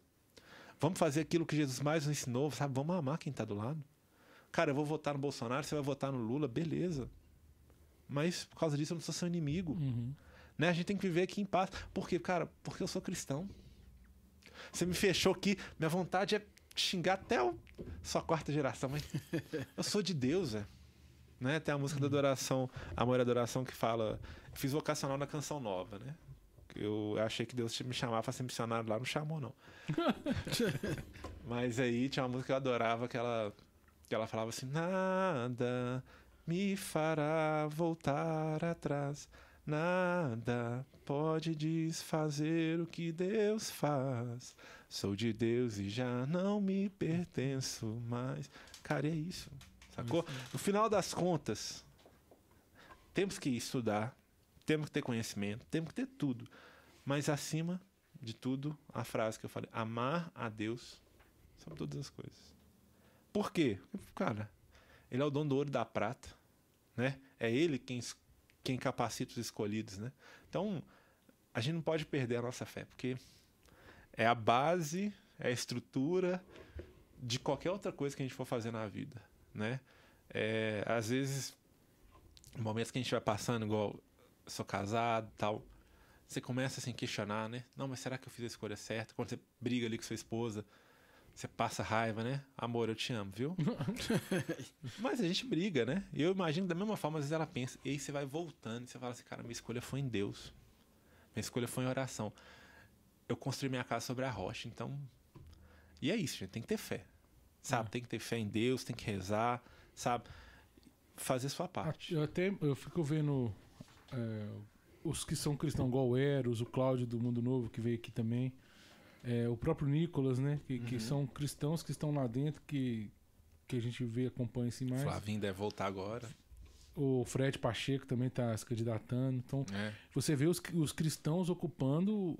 Eu falo os católicos, porque tem, tem muito evangélico, né? É. A gente vê muita bancada forte lá evangélico. Mas é, eu achei interessante ver os cristãos católicos também se posicionando, Sim. né? Porque é uma ordem de batalha também, né? Você se posicionar e ir pra, ir pra frente também, cara. Tipo, igual o Nicolas fala muito isso. É, se eu não estiver lá, outra pessoa vai estar no meu lugar. E será que essa pessoa que vai estar no meu lugar vai pensar igual eu, vai, vai, representar esse povo que me elegeu? É. A gente então... teve uma, uma, ideia por um tempo muito errada, igual o Tratado de Tordesilhas, né? O Papa separou o mundo, um lado é Europa, outro lado Portugal. Vocês podem navegar. Se você descobrir daqui é seu, daqui é seu. E a gente cresceu na escola de falando assim, por que, que um papo tá se metendo nisso, né, gente? Não tem nada a ver e tal. Uhum. Não é, se atenda a essa situação específica, né? Mas é, o que a gente vê é realmente assim, se a gente... Se o Papa talvez não tivesse tido essa ação, o que, que será que viraria? O mundo talvez ficasse em guerra. Essa área é minha, mas eu mando, eu descobri, aí você manda um exército para tomar aquela área à força e tal. Então, talvez aquela decisão que ele teve foi a melhor para o momento. Vou, vou, dar um outro exemplo pesado que a galera não gosta de falar, mas Inquisição. Né? Felipe Aquino tem uma aula perfeita sobre Inquisição. Quem tiver dúvida, vale a pena colocar no YouTube. Mas aí, é, na Espanha, o Felipe Aquino conta que o rei da Espanha colocou a, a espada na cabeça do Papa e falou: se você não colocar, não instaurar a Inquisição aqui, a gente vai tirar a Igreja Católica, vai colocar aqui vai deixar com que o protestantismo que crescia na Europa, vai deixar com que ele realmente tome conta e tal. E o Papa, naquela situação, ele falou: vou instalar a Inquisição. E aí o que, que acontece? Aquele tribunal que era. Do Estado, né? É, ele começou a ser do Estado. E aí, o que, que as pessoas não entenderam? Que a igreja é que mais salvava as pessoas. Tipo assim, pelo Estado, muita gente seria morta. A igreja uhum. é que intervinha é. para salvar. Mas o, teve que se envolver com política. O que, que a igreja pensou? Qual vai ser o menor dano? É. Vai ser eu perder a Espanha, que hoje é um, é um país tradicional, tradicionalmente católico, vai ser o deixar com que essas almas talvez se percam com essa heresia que é conhecido protestantismo, ou vai ser o quê? É, vou abrir aqui essa inquisição e vou lutar para salvar as pessoas. Vamos sujeitar sabe? isso, né? É. Então, tipo assim, às vezes também a nossa ação vai ter, vai ter que ser de menos danos. Talvez quem esteja assistindo aí vai falar assim: e agora? Se eles votam em Lula ou votam em Bolsonaro? Qual o menor dano? É isso, talvez vai ter que ser isso. É. Gente, eu, na última eleição votei no Bolsonaro. E vou votar nessa de novo. Agora, Ciro, você está 100% feliz com o Bolsonaro? Eu acho que nem ele uhum. tá 100% feliz. Por quê? Porque tem coisas que ele gostaria de fazer diferente. Sabe, você vê que a, ele em si, ele tem dificuldades na hora de se expressar. Sabe, o Bolsonaro ele é mal político. É. Se você for parar a pensar, por quê? Política é aquele cara, o Lula é aquele cara que contorna. Né? Lula, você, está, você foi condenado por roubar. Não, mas não foi condenado por roubar, né? Até deu uma entrevista hoje, deve ter dado muitas. É. Não, porque foi perseguido, porque foi. Cara, tinha... todas as provas in... mostram que você... você roubava. O seu braço direito, que era o Palocci, fala que você sabia dos esquemas de corrupção. Mas aí o cara, ele tem um jeito político. Agora tá aí falando que não, porque vamos defender a vacina. É, esses dias apareceu um anúncio para mim no YouTube. Eu falei, poxa, se eu não te conhecesse, eu votava em você, porque tão bonito é muita grana. Romântico. Né? É, e é aquilo que a gente sabe. O, o mal, o Satanás, ele nunca vem de, de mal, né? A, a sedução, o pecado, ele nunca vem de forma grotesca, de forma. Ele sempre é sutil. Mas você não acha que hoje ele tá muito mais descarado que antes? No sentido de que, por exemplo, ele falou abertamente criticando a igreja, o padre, falando que quando precisa falar com Deus, fala direto, né? Não é? Então ele, é. ele demonstrou ali um, um, um, lado que, de repente. Uma coisa que eu, que eu até observei, troquei ideia com a, com a Renan. Assim, se o Lula tivesse. Na época do Bolsonaro, que ele começou a, a, a aparecer para poder. a campanha dele de 2018 era a internet dando aquele boom, né? Uhum. Todo mundo com acesso à internet, banda larga bombando e tal. Eu acho que ele não seria, porque ele, ele continua o mesmo, cara. Sim ele continua falando muita coisa que é bobagem. Ele é produto de marketing, né? Pois é, mas só que antes. Ele mesmo falou que ele mentia os dados, né? Sim, sim. Só que o Bolsonaro, se ele mentir, todo mundo já tá lá recorrendo ao Google lá e vendo é. que não, você mentiu aqui, isso é fake news. Aí. É fake news, né? Muita gente e, questionou hoje, ele de segunda. Mas né? hoje também eu acho que ele vai cair nessa mesma, nessa mesma questão. A Dilma caiu por causa disso. É. Porque todo mundo tinha acesso. Não, isso aqui, ó. Tem o isso povo se uniu, né? O que, que aconteceu? O que, que, é, o que, que é pedalado? O cara nem sabe o que é, é pedalado. Foi estu, estudar o que é pedalado. Entendeu? Então, apareceu as informações. Vocês viram que teve é, início de, de revolução lá em Cuba? Vi. E você viu o que aconteceu? Qual foi a primeira medida do governo? Não, eu vi. Eu, não, qual que foi? Suspenderam a internet. Aí. Acabou a internet. Pum. Eu, eu vi foi o. Porque o povo não consegue se unir mais. É isso aí. Então, a primeira coisa, ele suspendeu a internet. O povo já não conseguiu se organizar. Mandou prender quem era contra, né? É, e suspendeu as redes sociais. Acabou. No, na Coreia do Norte, você sabe quanto ficou o jogo da. Você sabe que a Coreia ganhou do Brasil, né? Na Copa. Já ouviu falar nisso? Isso passou na TV da Coreia do Norte. Ai. É porque é um país fechado, não tem rede social, não tem nada soltaram na rede pública, né, na TV pública, que é a única TV que tem lá, na Venezuela a mesma coisa. Soltaram que a Coreia do Norte, que nem foi para a Copa, tinha ganhado o Brasil. Então, tipo assim, é, quando essa galera tem a chance, e é uma coisa que com certeza o Lula vai fazer agora, se ele voltar, ele vai censurar muitas redes sociais, por quê? Porque ele sabe que lá a coisa é exposta. Uhum. Lá, igual para mim, na última eleição, o Bernardo Kister fez um vídeo sobre o Ciro que muita gente ficou assim: ah, não, esse Bolsonaro eu não gosto. Então vamos falar sobre o, o Ciro. Vamos, vamos pensar no Ciro para ser a representante da esquerda. O Bernardo Kister fez um vídeo que quem viu conheceu a personalidade do Ciro. Então, é, de fato, quando ele fala assim que está mais maduro, né, que vai voltar mais, eu acho realmente que ele está mais descarado. Eu acho que ele está botando mais a cara, eu acho que ele está expondo mais as falas dele, mas eu acho que ele está muito autoconfiante, sabe? E por quê? Porque ele tem uma imprensa que apoia ele, ele tem um Supremo Tribunal, né, que é, é, praticamente um ativista dele. Ele tem, assim, na mão. A última oportunidade que ele tem de fazer o.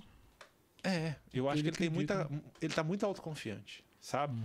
Então, assim, as pesquisas estão todas assim, mostrando que ele está absurdamente na frente. Então, se isso realmente for verdade, o, qual que é, o que, que ele tem de diferente? É autoconfiança. Então, ele está falando balela atrás de balela. Tem coisa. Porque não dá pra você. Antigamente, se ele fazia um discurso lá para um grupo de, de estudantes, de, de empresários e tal, aquilo ficava lá. O que é que vinha? Vinha o que ele falava na TV. E nos debates, muito polido e tal. Agora o cara vai e fala um vídeo lá, por exemplo, fala da igreja, fala do aborto, fala de, do celular. Né? Eu não aguento ver jovem mais sendo preso por causa de roubo de celular. Hum. E é, hoje tem alguém gravando. Isso vem pra mídia. Vem pra, pra rede, né? Então, assim, quem tem acesso vai ver. Quem pesquisar hoje a fundo quem é o Lula, vai conhecer.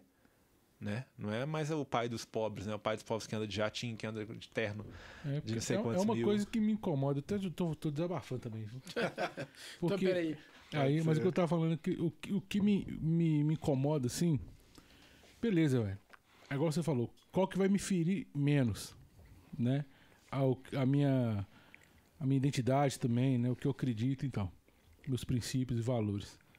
Hoje, pra mim, é o Bolsonaro, beleza. Mas eu até entendo você, alguém não concordar com o Bolsonaro, achar ele tosco, achar ele idiota, achar qualquer coisa. O que me incomoda é você, por esses motivos, defender o Lula, cara. Bandido. Porque como é que. Eu tava conversando ontem na, na, na, na pelada lá com, com os amigos falando. Como é que eu vou explicar isso pro pessoal lá fora, sabe? Um cara que fez tudo que fez, eu- e se ele voltar de novo à cena do crime, né? Como o Alckmin mesmo falou. Como é, que- como é que eu vou fazer, velho? Entendeu? É Sim. estranho. pro- pro- pro- Mas beleza, você pode odiar o Bolsonaro, mas não faz isso, cara. É. É porque é incoerência, entendeu? E, e assim, é, eu acho que tem, tem duas coisas aí. O primeiro, existe uma incompatibilidade com aquilo que o Bolsonaro está defendendo, gente. Quando você fala assim, Deus, família, né, principalmente esses dois, pátria, não sei o quê. É legal você ver as, as bandeiras, você vê, você vê, a gente sempre viu isso muito nos americanos, esse patriotismo, né? né? Tem até um, um hino brasileiro, né? Ou ficar na, é, Um na pátria pátria amada, ou viver pelo Brasil, ou ficar na pátria. É um negócio assim. Pátria, pátria livre, que é. Pátria livre, é, é, ou morrer pelo Brasil. Então, tipo assim, é, os militares têm esse, esse espírito, né? É, então, mas principalmente duas coisas que são incompatíveis. Primeiro, aquilo que ele defende, gente. Deus, Deus, não está descendo a garganta de muita gente. O que, que o Ciro fala lá atrás? Acabar com moral burguesa, católica. moral católica. Sabe, o que é a moral católica? São os valores cristãos. Sabe? Por que que passou muita coisa, gente? Passou Império Romano, passou Revolução Francesa, passou, sei lá, a Escola de Frankfurt. Deixa os frutos aí, o marxismo é um um de, de, é, de Frankfurt. Passou muita coisa. Quantas teorias, quantas, quantas coisas passaram. E há dois mil anos a igreja está de pé. Só que assim, de fato, às vezes a gente acha que é o fim dos tempos, né? E a gente vê principalmente os antigos falando que porque o que a gente está vivendo é uma coisa absurda. A gente viveu nos anos mil o que, a galera chamava de cristandade, que era quando Cristo reinava em todo lugar. A gente respirava Cristo. As pessoas caminhavam de acordo com as normas cristãs. Só que hoje, mil anos depois, é muito diferente. E é difícil, num país de do, é, 200, mais de 200 milhões de pessoas, todo mundo pensar igual. É muito difícil. Então, por isso, a gente nunca vai achar um candidato que seja exatamente como a gente quer. Até porque, se nós três sentarmos aqui para conversar, talvez o padrão vai ser diferente. Uhum. Só que eu, o que a galera fala, olha, Bolsonaro já foi racista, teve uma, uma declaração uma vez que ele alegou que tinha entendido uma outra coisa. No CQC, é que o, o repórter pergunta: se você se seu, seu filho casasse com uma negra, é, tipo assim, você acharia ruim? Ele falou: não, não gostaria. Só que antes estavam falando de, de, tra- de um travesti. Uhum. Então ele achou que ainda estava continuando no assunto de travesti, isso é o que ele alega, né? Então tem gente que acusa ele de racista, tem gente que acusa ele de homofóbico. É porque ele fala abertamente, olha, eu, eu, eu não quero que as crianças a- é, aprendam sobre é, ideologia de gênero. O que não quer dizer que você vai agredir um cara na rua porque ele é homossexual. Sabe? E isso, nós como cristãos, tem que sabe? Qualquer tipo de agressão, qualquer tipo de violência. Ah, mas ele fala de armas, né? A, a, a gente hoje está num mundo de pessoas muito frágeis. Né? Jesus diz lá: se o dono da casa soubesse a que horas viria o ladrão, ele estaria ali a postos, esperando. Né? Por quê? Cara, você tem que defender aquilo que é seu. O que eu tiver que fazer para defender Natália, para defender Lucas, para defender minha mãe, para defender meus irmãos, pra defender uma mulher que eu não conheço, que talvez esteja passando por uma coisa, eu vou fazer. Sabe? Ser cristão não é olhar isso e falar assim: nossa, você vai para o inferno. Também tem ação no, no cristão. Basta olhar.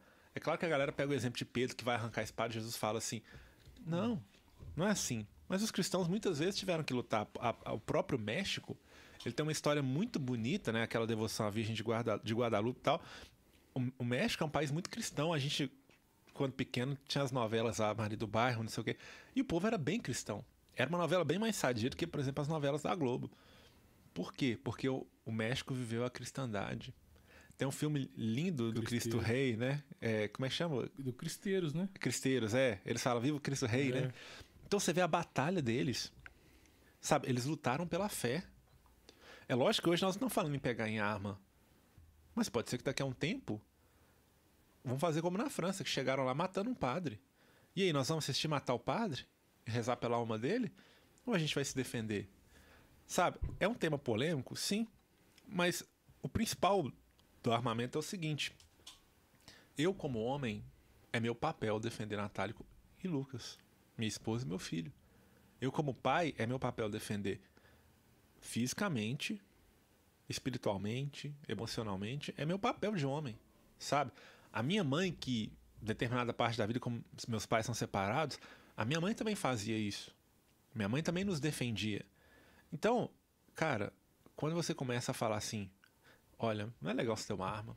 Uma arma causa morte, uma arma causa isso. Beleza, cara, eu até concordo. Sabe? Ia ser bom se não tivesse arma. O problema é que o bandido tá armado. O problema é que esse cara vai entrar na sua casa, sabe? E vai fazer um inferno. Vai estuprar, vai matar, vai roubar, sabe? É, é... Então, assim, as pessoas chegaram a um nível de indignação. E você não vê, por exemplo, se o cara tiver de farda, ele sendo assaltado. Por quê? Porque as pessoas respeitam. Fala, isso aí equipara o nível de força.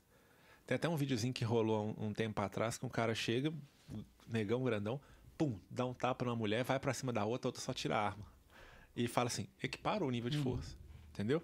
Então, essas coisas hoje, numa sociedade tão sensível, vão deixando as pessoas é, abismadas. Nossa, mas esse cara está falando em arma de fogo. Mas esse cara. Por quê? Porque, gente, se vocês observarem, é, e aí já é uma coisa para outro tema, uhum. né? Para outro dia. Mas existe um enfraquecimento no homem. Entendeu? O homem que cresceu, talvez vocês também tenham essa vivência brincando com a arminha, brincando de lutinha. Hoje é o homem do videogame. É o homem que já não pratica esporte, aquele menino gordinho que tá jogando videogame, que tá comendo é, wafer, é biscoito, né? Biscoito recheado, tomando todinho. Sucrilhos. Sucrilhos. entendeu? Então, tipo assim, a gente tá perdendo essa capacidade nossa de, de defender aquilo que acha certo. Então as pessoas estão ficando assustadas. E aí, não se assusta. Aliás, até se assusta. Nossa, mas que absurdo. O marido bateu na esposa. E é um absurdo. É um absurdo. A gente não tem que concordar com isso. Mas eu garanto que em outros tempos esse cara pensaria duas vezes quando lembrasse do pai, quando lembrasse do irmão, quando lembrasse. Por quê? Porque tinha gente para defender. Hoje não. Hoje uma mulher tá apanhando do bandido do seu lado ali e a rapaziada se encolhe. Entendeu? É hum. claro que se o cara tá armado, você não vai lá pra morrer, né? Lutar com o cara. Mas, por exemplo, tá um cara. Que o celular, Espero que o celular faça uma live. é tipo isso, né? A gente tem que parar de concordar com essas coisas. Então, quando eu acho que assim, num, num mundo muito frágil, muito sensível, que foi sendo criado, as pessoas estão se assustando com isso. Então, quando eu diria as duas coisas, é o primeiro, um jeito do Bolsonaro mais rústico de ser, que assusta, mas para mim o principal, no fundo, no fundo, é o cara tá falando de Deus. E se incomoda, incomoda demais. Incomoda. Quando você pensa na galera do Projac ali, sabe? Ô, gente, eu tô vendo uma onda de. Eu gostava muito de ver esses vídeos do Hells, né? Tem muita coisa, muita gente boa, muita coisa engraçada. O que eu tô vendo de gente falando sobre apologia à droga. Eu tava ali fumando baseado, minha sobrinha chegou e tá, o cara tá contando um stand-up, falando é. que fuma baseado. Você pega lá a Cidade de Deus, o filme lá da, da Globo lá. Quem que era o bonzinho? era um maconheiro. Entendeu? Existe uma apologia. Glamorização. Glamorização, exatamente. Então a galera tá achando bonito. Mas quando o cara tá lá na Praça 7, sabe, deitado, com o cachorro abraçado, né? É, com a latinha, não sei se é coiote, a cachaça do lado. Sabe porque os caras não aguentam viver sem aquilo. Quando o cara já tá ali, ó, tem, tem, dependendo do horário que você passa ali, o cara já tá cheirado, o cara já tá. Sabe, o cara tá louco. Tem vezes a gente passa, ô, oh, quer uma comida aí? O cara queria quase bater no você. Então, assim, quando você tem esse tipo de vivência, você fala assim, quando você olha a Cracolândia lá de São Paulo, sabe, zumbis. Zumbis. E aí você fala com a galera que tá lá fazendo apologia à droga, é isso que você quer? É isso que você vai fazer propaganda? É pra galera chegar nesse nível? Porque o ser humano é insaciável. O Padre Paulo Ricardo ensina isso pra gente. Hoje ele quer isso, amanhã quer um pouco mais, amanhã ele é um pouco mais, e o cara se atola no vício. Muita gente consegue segurar a onda. Né? Tem até um, um, um videozinho do Wagner Moura lá, né? Que agora é, tá sempre. tá muito envolvido em causas políticas, né? Mas ele tá dando uma entrevista e ele não consegue segurar a onda é. no nariz. Por quê? Porque a galera usa mesmo. Sacou? Existe uma glamorização, existe uma luta, por quê? Pra falar, esse cara não é bandido, esse cara ele é doente. Uhum. Sabe? E aí, o que, que acontece? A nossa sociedade está muito doente. Nunca se viu falar tanto em homicídio, é, desculpa, em suicídio, tanto em depressão, nunca se viu falar tanto em é, ansiedade, trans, transtorno, tran, transtornos psico, é, psicopatias, psicossociais, enfim. Nunca se ouviu tanto falar nisso, sabe? E a gente está achando tudo normal. Nunca se ouviu falar tanto em estupro. Não, mas está normal. O problema é só o Bolsonaro que tá lá. É. Sabe? Gente, na hora, na hora, sabe, que Deus começar a pesar a mão dele. Sabe, sobre o tipo de forma. Aquilo que Santa Faustina fala, ela fica abismada quando ela tem noção da misericórdia de Deus. A gente não sabe a que ponto o ser humano pode chegar. A gente acha que, sim, já viu muita coisa quando aparece a menina de 10 anos grávida, quando aparece a menina de 10 anos que é estuprada e morta. A gente acha que viu muita coisa, mas o ser humano sem Deus, consegue muito pior, né? Uma, uma pergunta é, com relação até da, do que a gente acredita, do que a gente vive, que é o, o segredo de Fátima, a própria aparição lá de Simbre, né, de Nossa Senhora das Graças, é, que fala com relação diretamente, né, ao comunismo ali. É, quando a gente está trocando essa ideia na roda de amigos, assim, tem, tem gente que fala que o comunismo não existe no Brasil e que esse risco não existe. É, então, é a gente que é, que é cristão, a gente deve escutar o que Nossa Senhora falou quando ela apareceu em Simbre mesmo, uhum. aqui no Brasil, em Fátima, as aparições que falam para a gente rezar contra o comunismo, que ela, se a gente se ajoelhar, rezar o texto, vai ter esse livramento. Rezar pela Rússia. Pela Rússia. Você acha então que é, o cristão tem que se apegar a essas coisas também e saber que e, existe ou não uma ameaça comunista no, no Brasil? É, na verdade, é, uma ameaça não, né? Essa ameaça já, já até é, liderou, né? Você pega um braço direito do Lula, que é o José Dirceu, ele foi fazer treino, por exemplo, com, com a galera de Cuba, né? Que é um país comunista, né? Tem gente que elogia Cuba, que elogia a democracia venezuelana, né? Uhum. Mas o plano da galera é um só. Olha que coisa bonita, todo mundo tem o mesmo salário. Não é bom todo mundo ganhar o mesmo salário? Talvez. O médico ganha o mesmo tanto que qualquer, sei lá, não, não querer menosprezar, que uhum. um professor de educação física ganha o mesmo tanto. Aí você fala, nossa, eles que bom, é que pararam, não, nivelaram todo mundo por baixo, deixaram todo mundo pobre. Uhum. É essa a realidade que a galera quer fazer. Quando você pega um país que está quebrando, como a Argentina, que teve uma inflação de 50%, nós estamos falando em 10%, nós estamos sofrendo. Os caras tiveram 50% de inflação. Então você imagina uma coisa que hoje custa 100 reais, amanhã custa 150. Tipo assim, de um ano para o outro, a grosso modo foi isso. No Brasil, uma coisa que custava 100 passou a custar 110 e nós reclamamos. Claro, ao combustível. Como é que estava nas alturas? Tudo subiu, a gente começou a colapsar, a, todo mundo começou a ferver, né? Ficar nervoso e tal. essas coisas mexem muito com a gente, né? Só que parece que essa galera não sente. Os caras conseguem. Tem um. um- um- eu, eu, eu faço um convite. Tem um. Eu não sei se tá no ar ainda. Tinha uma galera lá na Globo chamada Produção Repórter. Eles fizeram um programa sobre a Venezuela. Você quer testar sua emoção é ver isso. Porque, cara, eu, eu não sei se tem como ver aquilo não chorar. Os caras ganham um salário que dá pra comprar quatro rolos de papel higiênico. É o salário do cara. Por quê? Fica dependente do governo. Da cesta básica que o governo dá. Então você ganha uma farinha, o arroz, feijão. Acabou. Você vira, você comeu demais.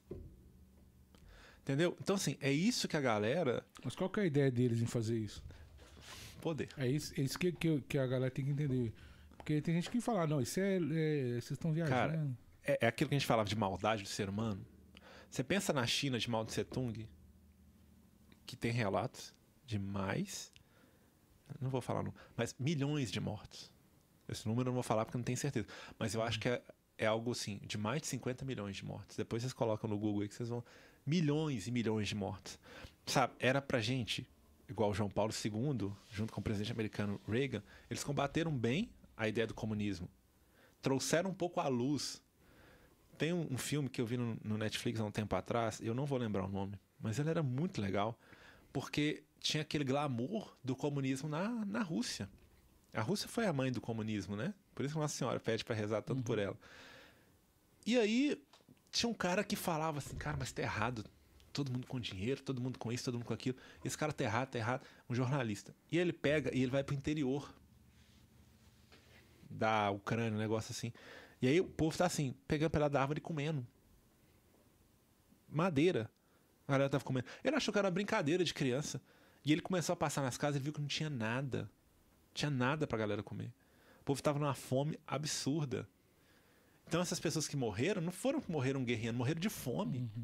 Então você imagina o nível que o ser humano pode chegar. E aí você me fala assim, por que que o fascismo ele é tão sim, você fala fascismo, a gente arrepia. Todo mundo sabe o que que foi o fascismo. Um absurdo. Absurdo, absurdo. E por que, que o comunismo que matou mais não tem essa fama? Porque simpatiza. É romântico. É romântico, sabe? Olha, Cuba, olha que glamour de Cuba, olha que elegância. Sabe, Cuba foi legal. Até enquanto a, a Rússia patrocinou. Na hora que a Rússia secou a teta lá, que acabou, que parou de. Gente, é um país que está, nós estamos em 2020, há 70 anos atrás. Parou no tempo. Não tem máquina, não tem carro, não tem rua.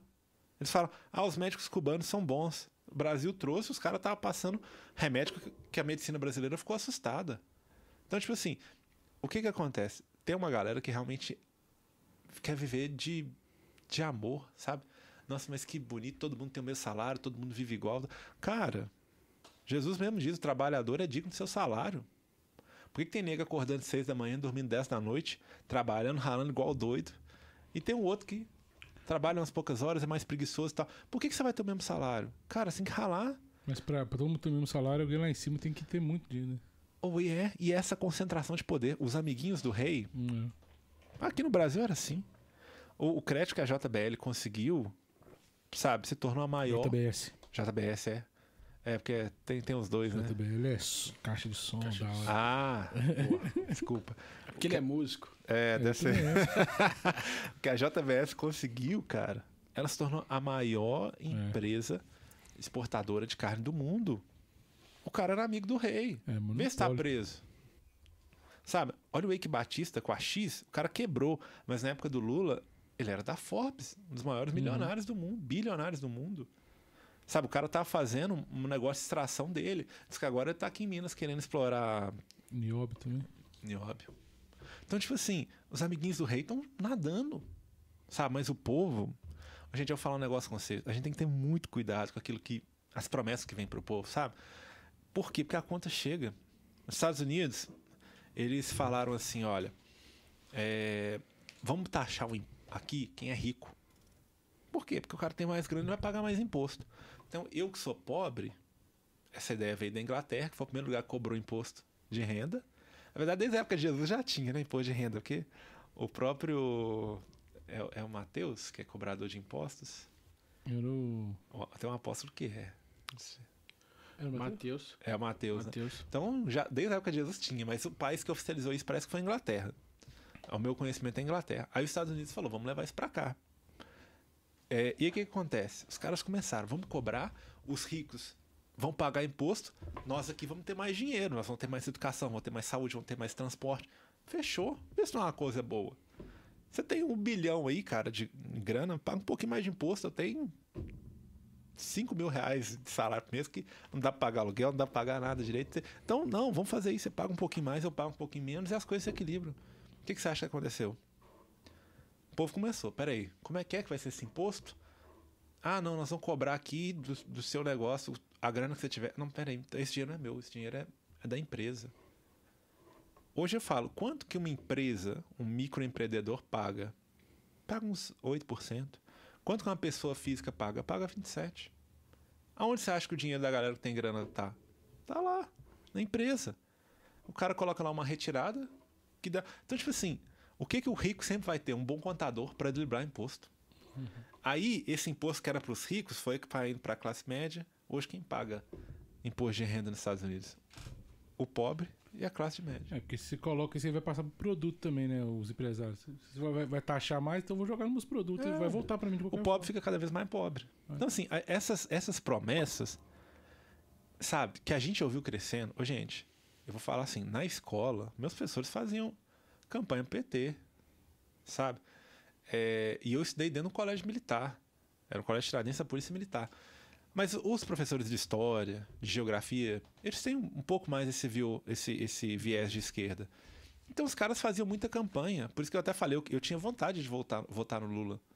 Por quê? Porque pra mim era o cara que ia resolver o problema do país. Só que em 2014, quando eu vi que tanta gente presa, eu falei, alguma coisa está errada. Não contaram essa história direito, porque dar benefício é fácil. Inclusive agora nós estamos se endividando, sabe? Mas eu vou falar assim, cara, tem nego lá que tá, sabe, passando necessidade. Eu vou falar assim, é injusto esse cara receber 400 conto por mês? Para pelo menos a alimentação ele conseguir dar na família? Eu não tenho coragem. Eu acho que, sabe, sinceramente, eu acho que tem que ser conversado, tem que ser pensado. Não pode ser uma coisa eleitoreira, né? É, Até que o Bolsonaro está sendo muito. Mas assim, tem algumas coisas que tem que ser conversadas sobre isso. Sabe? Ó, nós temos condição, igual, por exemplo, agora a gasolina.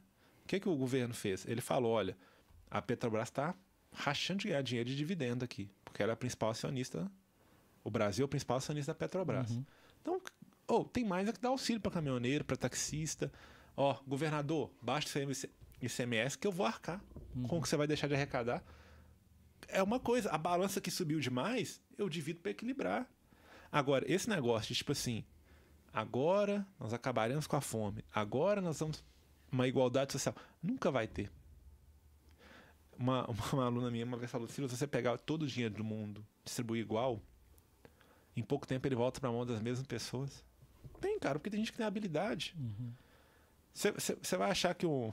Quanto tempo que o Silvio Santos vai ficar na pobreza? O cara é um gênio. Sabe, o cara. Tudo o cara soube fazer, o cara. Sabe? E tem que ser premiado por isso. Agora, o que a gente não pode ser é excluir quem não tem a mesma condição. Mas aí que tá o X da questão. Como é que as pessoas vão ser inclusas? Eu dando bolsa? Não. O principal é o seguinte: como é que tá a educação pública hoje? A minha mãe é professora, pedagoga. A minha mãe teve aluno em primeiro lugar na federal. Psicologia. Uma aluna dela uma vez em primeiro lugar. Olha como é que caiu o ensino. Olha como é que um professor dá aula para 40 alunos mal educados. Esse negócio, gente, que começou há um bom tempo atrás, eu falo há mais de 100 anos, de, olha, temos que pensar no material. Se você tem um carro, você precisa de um melhor. Você tem uma casa, você precisa mu- mudar para um bairro melhor. A gente tem que se, se ficar atento a isso, porque senão a gente entra nessa rota do capitalismo, aí sai o marido de casa, sai a esposa de casa, e a criança? Não, a criança fica o dia todo na escola, não tem problema. Depois ela vai para as oficinas. Eu trabalhei em escola já, gente, com escola de esporte, tinha pai que esquecia de buscar o filho. Mas a galera que tem grana, sabe, tá tendo uma educação boa, de qualidade, tá sendo preparada para ser dono de empresa, para ser governo, para ser não sei o quê. a galera que é pobre tá sendo preparada para quê? Pensa um menino que tá lá na favela.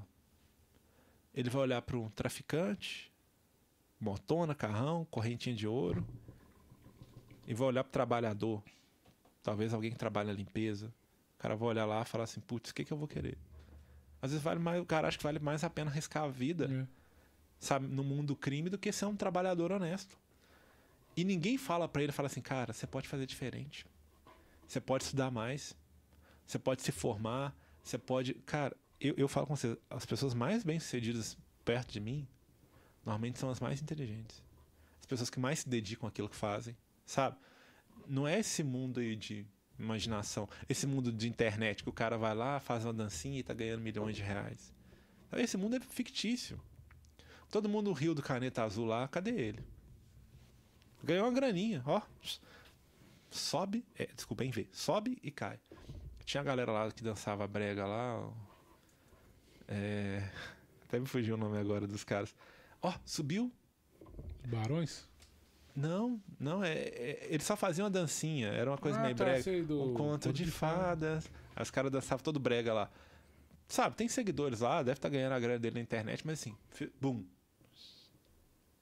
Então, assim, o que que é contínuo? Cara, é que primeiro que só Deus, né? Mas assim, aquilo que você faz por muito tempo, ralando, se dedicando. E, e- e o que está sendo ensinado para as pessoas é esse mundo fácil. O cara vai lá, vira jogador de futebol, vai ganhar milhões. O cara vira um rapper, vai ganhar milhões. E fica tudo pobre depois. Sabe? Faz igual o tal do Kevin, o cara tava no auge, né? Ganhando grana, gravando CD, viajando o mundo todo. Cara, que vida top. Um dia caiu lá na varanda. E aí? e quando encontra com Deus? Né? É, é um tema bacana, né? Que, que se a gente fosse olhar, né? é, a diversidade de assunto que a gente consegue passar por ele, a gente fazia uma vigília aqui, né, né Renato? Então, assim, estamos caminhando, né, para para nossa os nossos instantes finais, né? nossos- E aí, enquanto a gente faz aqui o, o terceiro combo de patrocinadores, Silas, eu queria que você preparasse assim uma mensagem final, né? Que você pudesse deixar aí para quem está nos acompanhando ao vivo, para aquelas pessoas que vão assistir, né, futuramente esse, esse podcast, para que desse a eles um direcionamento, né, de tudo aquilo que a gente conversou aqui, que a gente conversou muita coisa. Algumas pessoas vão ter conhecimento, eh, vão saber dos termos que você usou, algumas vão ficar meio perdidas, né, porque não faz parte da realidade, mas que pudesse dar uma mensagem para envolver, né? Tanto aqueles que já conhecem e que já estão e que já estão empenhados, quanto aqueles que têm, por não conhecer e não entender, têm uma repulsa, mas que, como cristãos, são chamados a fazer parte. Exatamente. Eu quero muito, né, de todo o coração, agradecer vocês assim, pela oportunidade de vir aqui, de bater um papo. É bater papo mesmo, gente. É, não, tem, não existe verdade absoluta, né?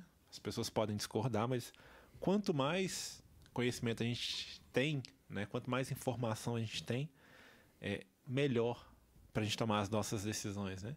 Uhum. Então, é, é você pensar num, num caminho. Você vai de um ponto A para um ponto B. Você pega um taxista que conhece N caminhos, o cara vai chegar muito mais rápido que eu sei que só conhece aquele caminho do ônibus, às vezes, né? Que é o caminho das avenidas grandes, o caminho pesado e tal. Então, assim é a nossa vida de, de informação, né? Quanto mais caminhos a gente tiver, mais acertada é a nossa ação, né? Minha prática mesmo de educação física. Ah, eu quero emagrecer. Você pode emagrecer fazendo musculação, você pode emagrecer fazendo pilates, você pode emagrecer fazendo hidroginástica, correndo na rua. Existem caminhos, né? Quando você conversa com um profissional, ele vai ver seu estilo de vida, vai ver aquilo que é melhor para você, vai te direcionar, né? Então, assim funciona a nossa vida. Então, com a política não pode ser diferente, né? A gente precisa ouvir N coisas diferentes, ouvir ambos os lados, né? A gente tem uma mídia hoje que ela tem realmente um lado, né? Eu trabalhei no, no UniBH, então eu, eu vi a formação de jornalistas, de publicidade, propaganda e tal. Então, realmente, existe um viés ideológico, né? Isso está vindo à tona por causa disso aqui, de internet, né? Então, a gente precisa discutir sobre isso, a gente precisa falar sobre isso, precisa dar apoio para quem ouve outros lados, né? É, então, eu acho que a gente tem que crescer nesse ponto, né? o Juninho perguntou, Silas, o que você deixaria de mensagem? Né? Sem mim, nada podeis fazer. A nossa vida sem Deus não vale de nada, né? Isso é o que eu, que eu posso resumir. Então, é, para nossa casa estar em paz, a gente tem que ter Deus, né? Para o nosso trabalho estar em paz, a gente tem que estar em Deus. Né? Para nossa consciência estar em paz, a gente tem que estar em Deus. Para que aquilo que a gente faça prospere, a gente tem que estar em Deus. Para que o nosso país caminhe, a gente tem que estar em Deus. Para que a gente tenha discernimento pleno das coisas, né? Olha, os nossos olhos estão tão distantes do, da vontade de Deus quanto a terra está distante do céu. Às vezes a gente está olhando isso aqui, Deus já viu. Quantas situações a gente achou que aquilo era o melhor para nós e Deus nos surpreendeu lá na frente mostrando que aquele caminho que a gente queria ia ser um péssimo caminho. Então, assim, a nossa vida só é plena, só é completa em Deus. Então, como é que eu resumo tudo isso? Sem mim nada podeis fazer, né? Então a gente tem que caminhar com Deus. Segundo ponto é buscar informação, é buscar conteúdo e tal. E se envolver, gente. Ache, né, como o Renato falou, um ponto, um ponto de interesse. Né? Que seja uma pessoa, que seja um programa, que seja um algo né, que, te, que te esclareça mais, que te faça participar daquilo, porque não dá para entregar o nosso futuro. Né? Hoje eu sou pai, o futuro do meu filho, né? nas mãos de qualquer pessoa. Né? A gente tem que saber quem são as pessoas que estão lá, quem toma as decisões por nós, o que, que a pessoa pensa. Não vá por cabeça de por promessa de campanha, né? Igual eu falei do Pito, do... o que, que esse cara já fez? O que, que esse cara pode fazer, sabe? Eu acho que é muito importante hoje, né? Muito mais que o presidente, que o presidente muitas coisas ele tem mãos atadas, né? A gente precisa saber eleger bem os nossos deputados que a gente elege agora. Os nossos senadores, Minas vai ter uma grande dificuldade de senador, não vai ser fácil escolher senador. E também deputado a gente não elege só um, né? A gente viu muita coisa que a galera não gostou do, do Anastasia, muita coisa a galera não gostou do Rodrigo Pacheco. É, Carlos Viana, eu, no meu meio ele foi mais neutro, ele não, né, não participou tanto assim de polêmica. Mas a gente vai escolher agora um senador, porque o Anastasia até não vai candidatar de novo, porque conseguiu outro cargo no governo. Então nós vamos escolher deputado, estadual, que fiscaliza as contas do governo, as ações do governo, que aprovam as leis. Minas, por exemplo, a gente teve uma de manter. Os carros valorizaram muito de 21 para 22, né? Então, Minas conseguiu manter o mesmo PVA, como se fosse o valor de tabela do carro mais baixo. Cara, isso foi muito bom, né? DPVAT, por exemplo, os deputados é, federais conseguiram barrar isso, né? Lá com a ajuda do, do Bolsonaro. DPVAT, um fundo imenso de grana. Todo ano a gente pagando aquilo pouquíssima gente recebendo prêmio e aquele trem só acumulando. Então, pararam. Então, assim, essas mudanças fazem diferença. Mas um deputado, por exemplo, federal hoje, ele opina, por exemplo, naquilo que a pasta do MEC vai poder passar. Então, se o cara veta a ideologia do gênero, não tem como os caras colocarem, entendeu? A não ser que seja por decreto, pode ser derrubado, né? Então é muito importante eleger bem os deputados federais, porque as leis vão passar por eles. É, orçamento, né? O Lula já falou: se eu for eleito, não tem teto de gastos. Né? Um país que não, tem, não limita os seus gastos é a mesma coisa de você. Você ganha dois mil reais por mês e você ganha, gasta três. A conta não fecha. Vai chegar uma hora que alguém vai bater na sua porta e fala assim: peraí, tô pegando seu carro, tô pegando sua casa, porque você tá, não tá pagando suas dívidas. E o Brasil vai ser isso também. Então, assim, é importante que a gente tenha teto de gastos, eles aprovam isso, então temos que tomar cuidado com isso.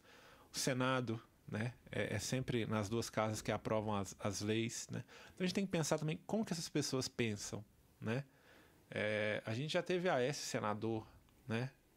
A gente teve é, não Pimentel não foi Pimentel acho que não é, Itamar Itamar morto quase morto lá foi eleito é. senador ficou um ano um ano e pouquinho faleceu e aí quem assumiu Zé Perrella sabe Zé Perrella mais que eu torça pro Cruzeiro, não me representa, cara. Não, eu, eu não acho que é, é, o tipo de representante que eu quero pro Senado de, de Minas, né? Então a gente tem que tomar cuidado com isso, com a vida pregressa, né? com as coisas que a pessoa já fez. Não é julgar a pessoa e falar assim, não, você já fez uma coisa errada na sua vida, você não, não tem outra chance. Não, não é, não é querendo julgar ninguém, porque a gente sabe que o cristianismo não é isso. Mas, tipo assim, muitas vezes a gente tem uma tendência de ações que se repetem, né? Então, a gente precisa ficar atento a isso, né?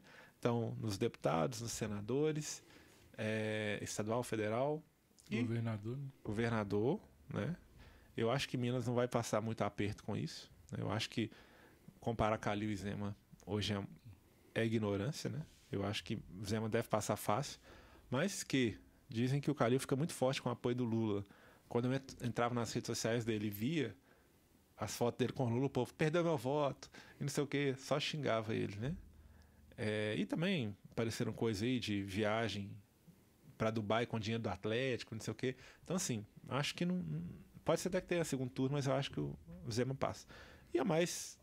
O Carlos Viana também é candidato a... O Carlos Zema, pra mim, esse ano ele, ele quer mostrar um pouquinho da cara Uhum. dele pra 26. Entendi. Porque ele não tem expressão agora, não. Uhum. Pra mim, o povo que vai votar no Bolsonaro vai votar no Zema. Uhum. Não vai. Até porque o Zema tem feito um governo sério, né?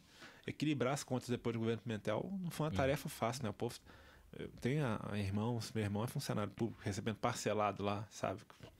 Metade do mesmo salário e décimo terceiro. Só Deus sabe quando. Então, tipo assim, cara, a gente. Eu sou autônomo. Então eu sei mais ou menos que eu vou receber por mês e- e me esforço ao máximo para receber aquilo. Agora, você é funcionário público, você trabalha apenas para o governo e na hora de receber o seu salário, pum, vem metade.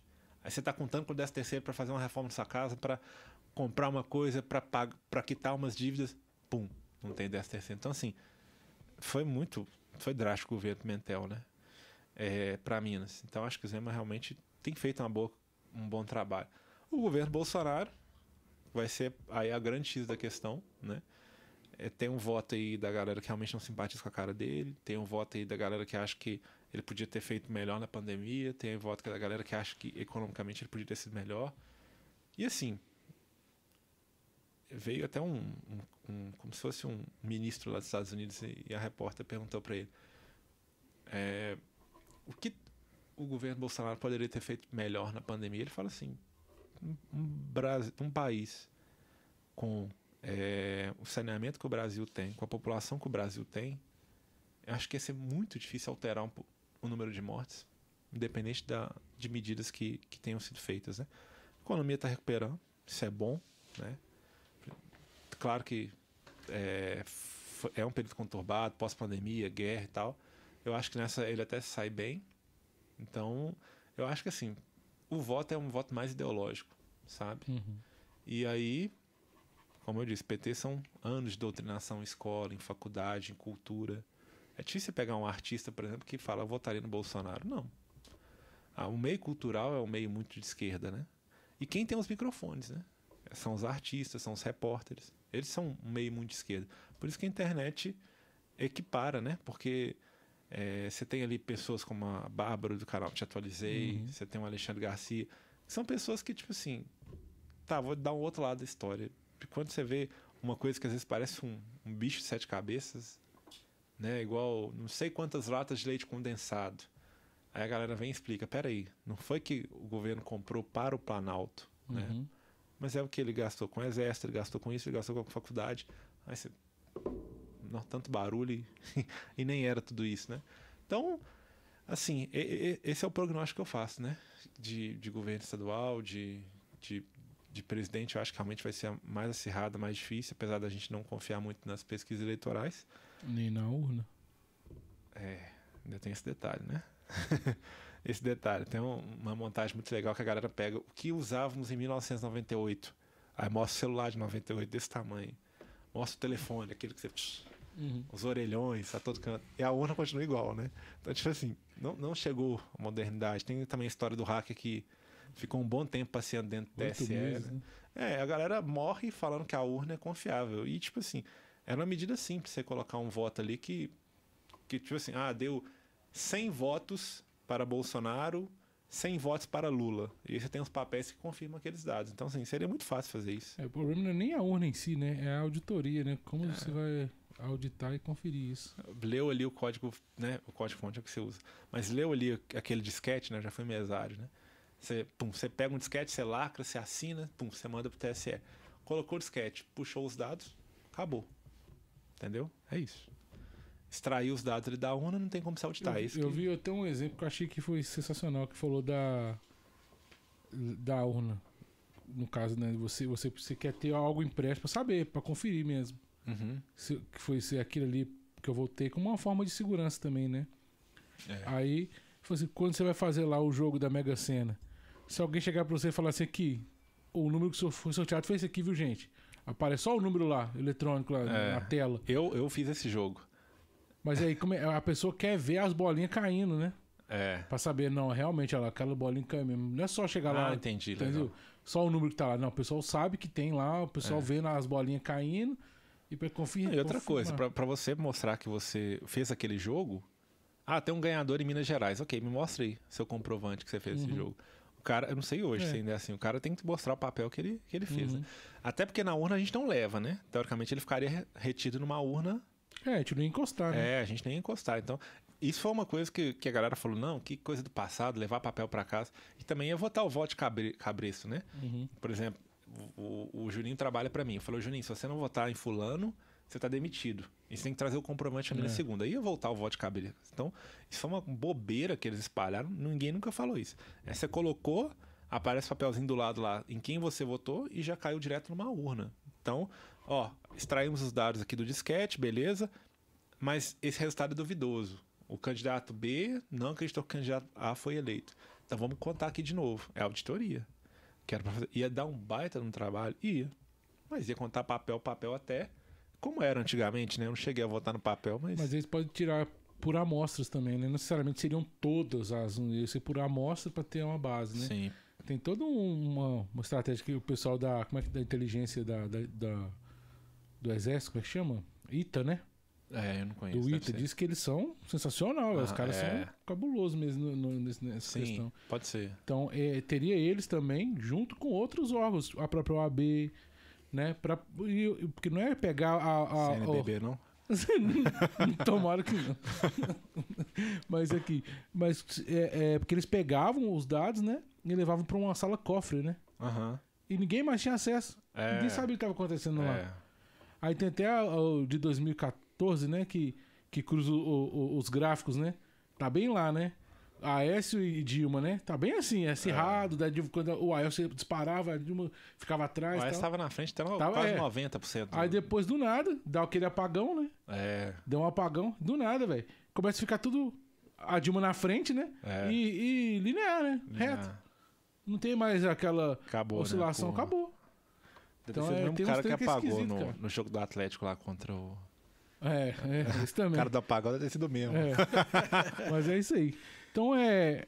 Só pra galera pensar um tiquinho aí, depois se quiser mandar mensagem, pode criticar também, que a gente Sim. tá, tá pra até meu e-mail aqui no ar, é silas, underline, francelino, arroba yahoo.com.br, né? Silas, underline, francelino, arroba yahoo.com.br. Se alguém quiser trocar uma ideia, ô Silas, esse ponto de vista aqui, ou quiser um esclarecimento né, de alguma coisa que eu falei, posso ter dado algum dado errado também, quiser me corrigir, tô, tô aberto aí. É, não, se quiser também, se tiver com- qualquer coisa, pode chamar a gente no Instagram também, né? Lançar as redes lá. Manda no direct lá qualquer coisa, a gente, se, se for possível, a gente te passa o contato, você faz a. Top, não, pode. É, pode ser coisa. às ordens aí. Fechou? Quer falar mais alguma coisa aí, Oswaldir? Fechado. Então, agradecer a todo mundo que ficou aí até agora, já são quase 11 horas da noite. Agradecer a todo mundo que participou, quem chegou por aqui pela primeira vez, não se esquece de se inscrever no canal aí, deixar o like e você continuar com a gente aí na- nas próximas nas próximas lives, todas as quintas-feiras, 8 e meia da noite. Tem as lives que estão gravadas aí também dos programas anteriores. Vai, dá uma, uma passada por lá também, né? Ver os outros vídeos também. Muita gente boa já passou lá. Não, muito bacana também. João todo Pedro é mundo... meu, ca- meu cunhado. Qual? João Pedro, vocês já fizeram um programa com ele. É, foi, foi. Nós, meu esse- cunhado. Bacana também. Tá precisando voltar aqui também. É, João, Fernando, Emerson, a turma lá. Tem um E- cara que ele é super calado, tocou muito tempo na gospel, mas Como o é dia que que você é? quiser falar sobre perseverança cristã, pode procurar o Elton Nonato aí também, que ele é, ele é já, fera. Já, já queremos. Quer ver? Então, já aproveitando que você falou, e vamos ver quem que é aqui semana que vem, o, Jair, me ajuda aqui. A semana que vem já é. É o Juninho Noronha. Juninho conhece demais. Juninho Noronha. Então, o Juninho Noronha também você já Fogo pode. alto. É, ele é do fogo. Então, já fiquem ligados aí, beleza? Juninho, ele, ele uma vez ele foi na missão Jovens Sarados, né? Eu participava lá. E a gente tava rezando lá e tal. Bicho, esse cara saiu profetizando de um jeito. Ele falou da menina lá que tava grávida. E a gente ouviu aquilo, né? Profecia você sempre fica assim, né? Tá. Na outra semana chegou a menina lá que tava tentando engravidar um bom tempo e não, e não sabia. Chegou grávida. Então eu, quando eu falo do Juninho, eu até arrepio. Fala, Aí, tá vendo? Os caras que cara, são é. diferenciados, né? É. Então, então- esses caras é bom estar perto, né, velho? É, tem que. E bo- e botem pra rezar pelo povo aí, que É, não, é beleza. bom. Então eu quero agradecer a sua, sua disposição de estar aqui também com a gente, né? Se expondo também, porque isso aqui é, se É. expor também. É, não é qualquer um que tem essa disposição, mas pela graça você consegue, pela graça Amém. de Deus. Então, agradecer por você, pedir para quem também estiver assistindo rezar pela vida do Ciro, pela missão dele, pela família dele também, né? Rezar pela vida do Oswaldo também, que está aqui hoje de corroxo comigo, me ajudando aqui. Né? Obrigadão mais uma vez aí. Tamo é, junto. é nosso também. Agradecer o pessoal da técnica também, o Diogo e o Jai que estão lá dentro. E é isso aí. Se vocês quiserem também mandar a sugestão igual o, o Silas passou aqui, só mandar pra gente aqui, a gente vai analisando aí. Na medida do possível, a gente vai tentando a- a- ajustar as agendas e alinhar direitinho. Beleza? Fechou. Então é isso aí. Que- obrigado. Quer falar mais uma coisa? Não, só agradecer mesmo, mais uma vez, ao espaço aí, né? Que Deus nos fortaleça, né? Amém. Nos conduza aí na nossa vida, nos dê sabedoria, discernimento sempre, né? E bola pra frente, né? Independente do que aconteça, né? Em outubro e tal, a gente tem que lembrar que a nossa que a nossa corrida não é para esse mundo, né? O padre Paulo Ricardo fala uma coisa muito interessante. Ele fala assim: a política tá aqui, ó. Movimentos, não sei o quê, não sei o quê, não sei o quê, não sei o quê. E a igreja tá aqui. Porque essas coisas independem. Nós vamos caminhar rumo ao quê? A nossa pátria maior, né? A pátria celeste. Não, não do cruzeiro, né? A pátria do céu. a, está ao lado de Deus. Então, assim, é o mais importante. A gente não esquecer. Tinha um padre que ele falava, ele atendia confissão muito nos jovens sarados, né? João que vai lembrar desse, ele- ele falava assim: olhos no crucificado. Olhos no crucificado. Cara, que ali é a nossa meta. Independente de quem ganha, quem não sei o quê, quem não sei o quê. A gente pode ver muita coisa ruim nesse mundo, mas a gente não pode perder a esperança. Né? A esperança não engana, né? Você dá a benção pra nós? Claro. O Senhor esteja convosco, Ele está no meio de nós. Por intercessão de Maria, Mãe de Deus e nossa, desça sobre cada um de nós, nossas casas, nossas famílias, a bênção de Deus Todo-Poderoso, Pai, Filho e Espírito Santo. Amém. Amém.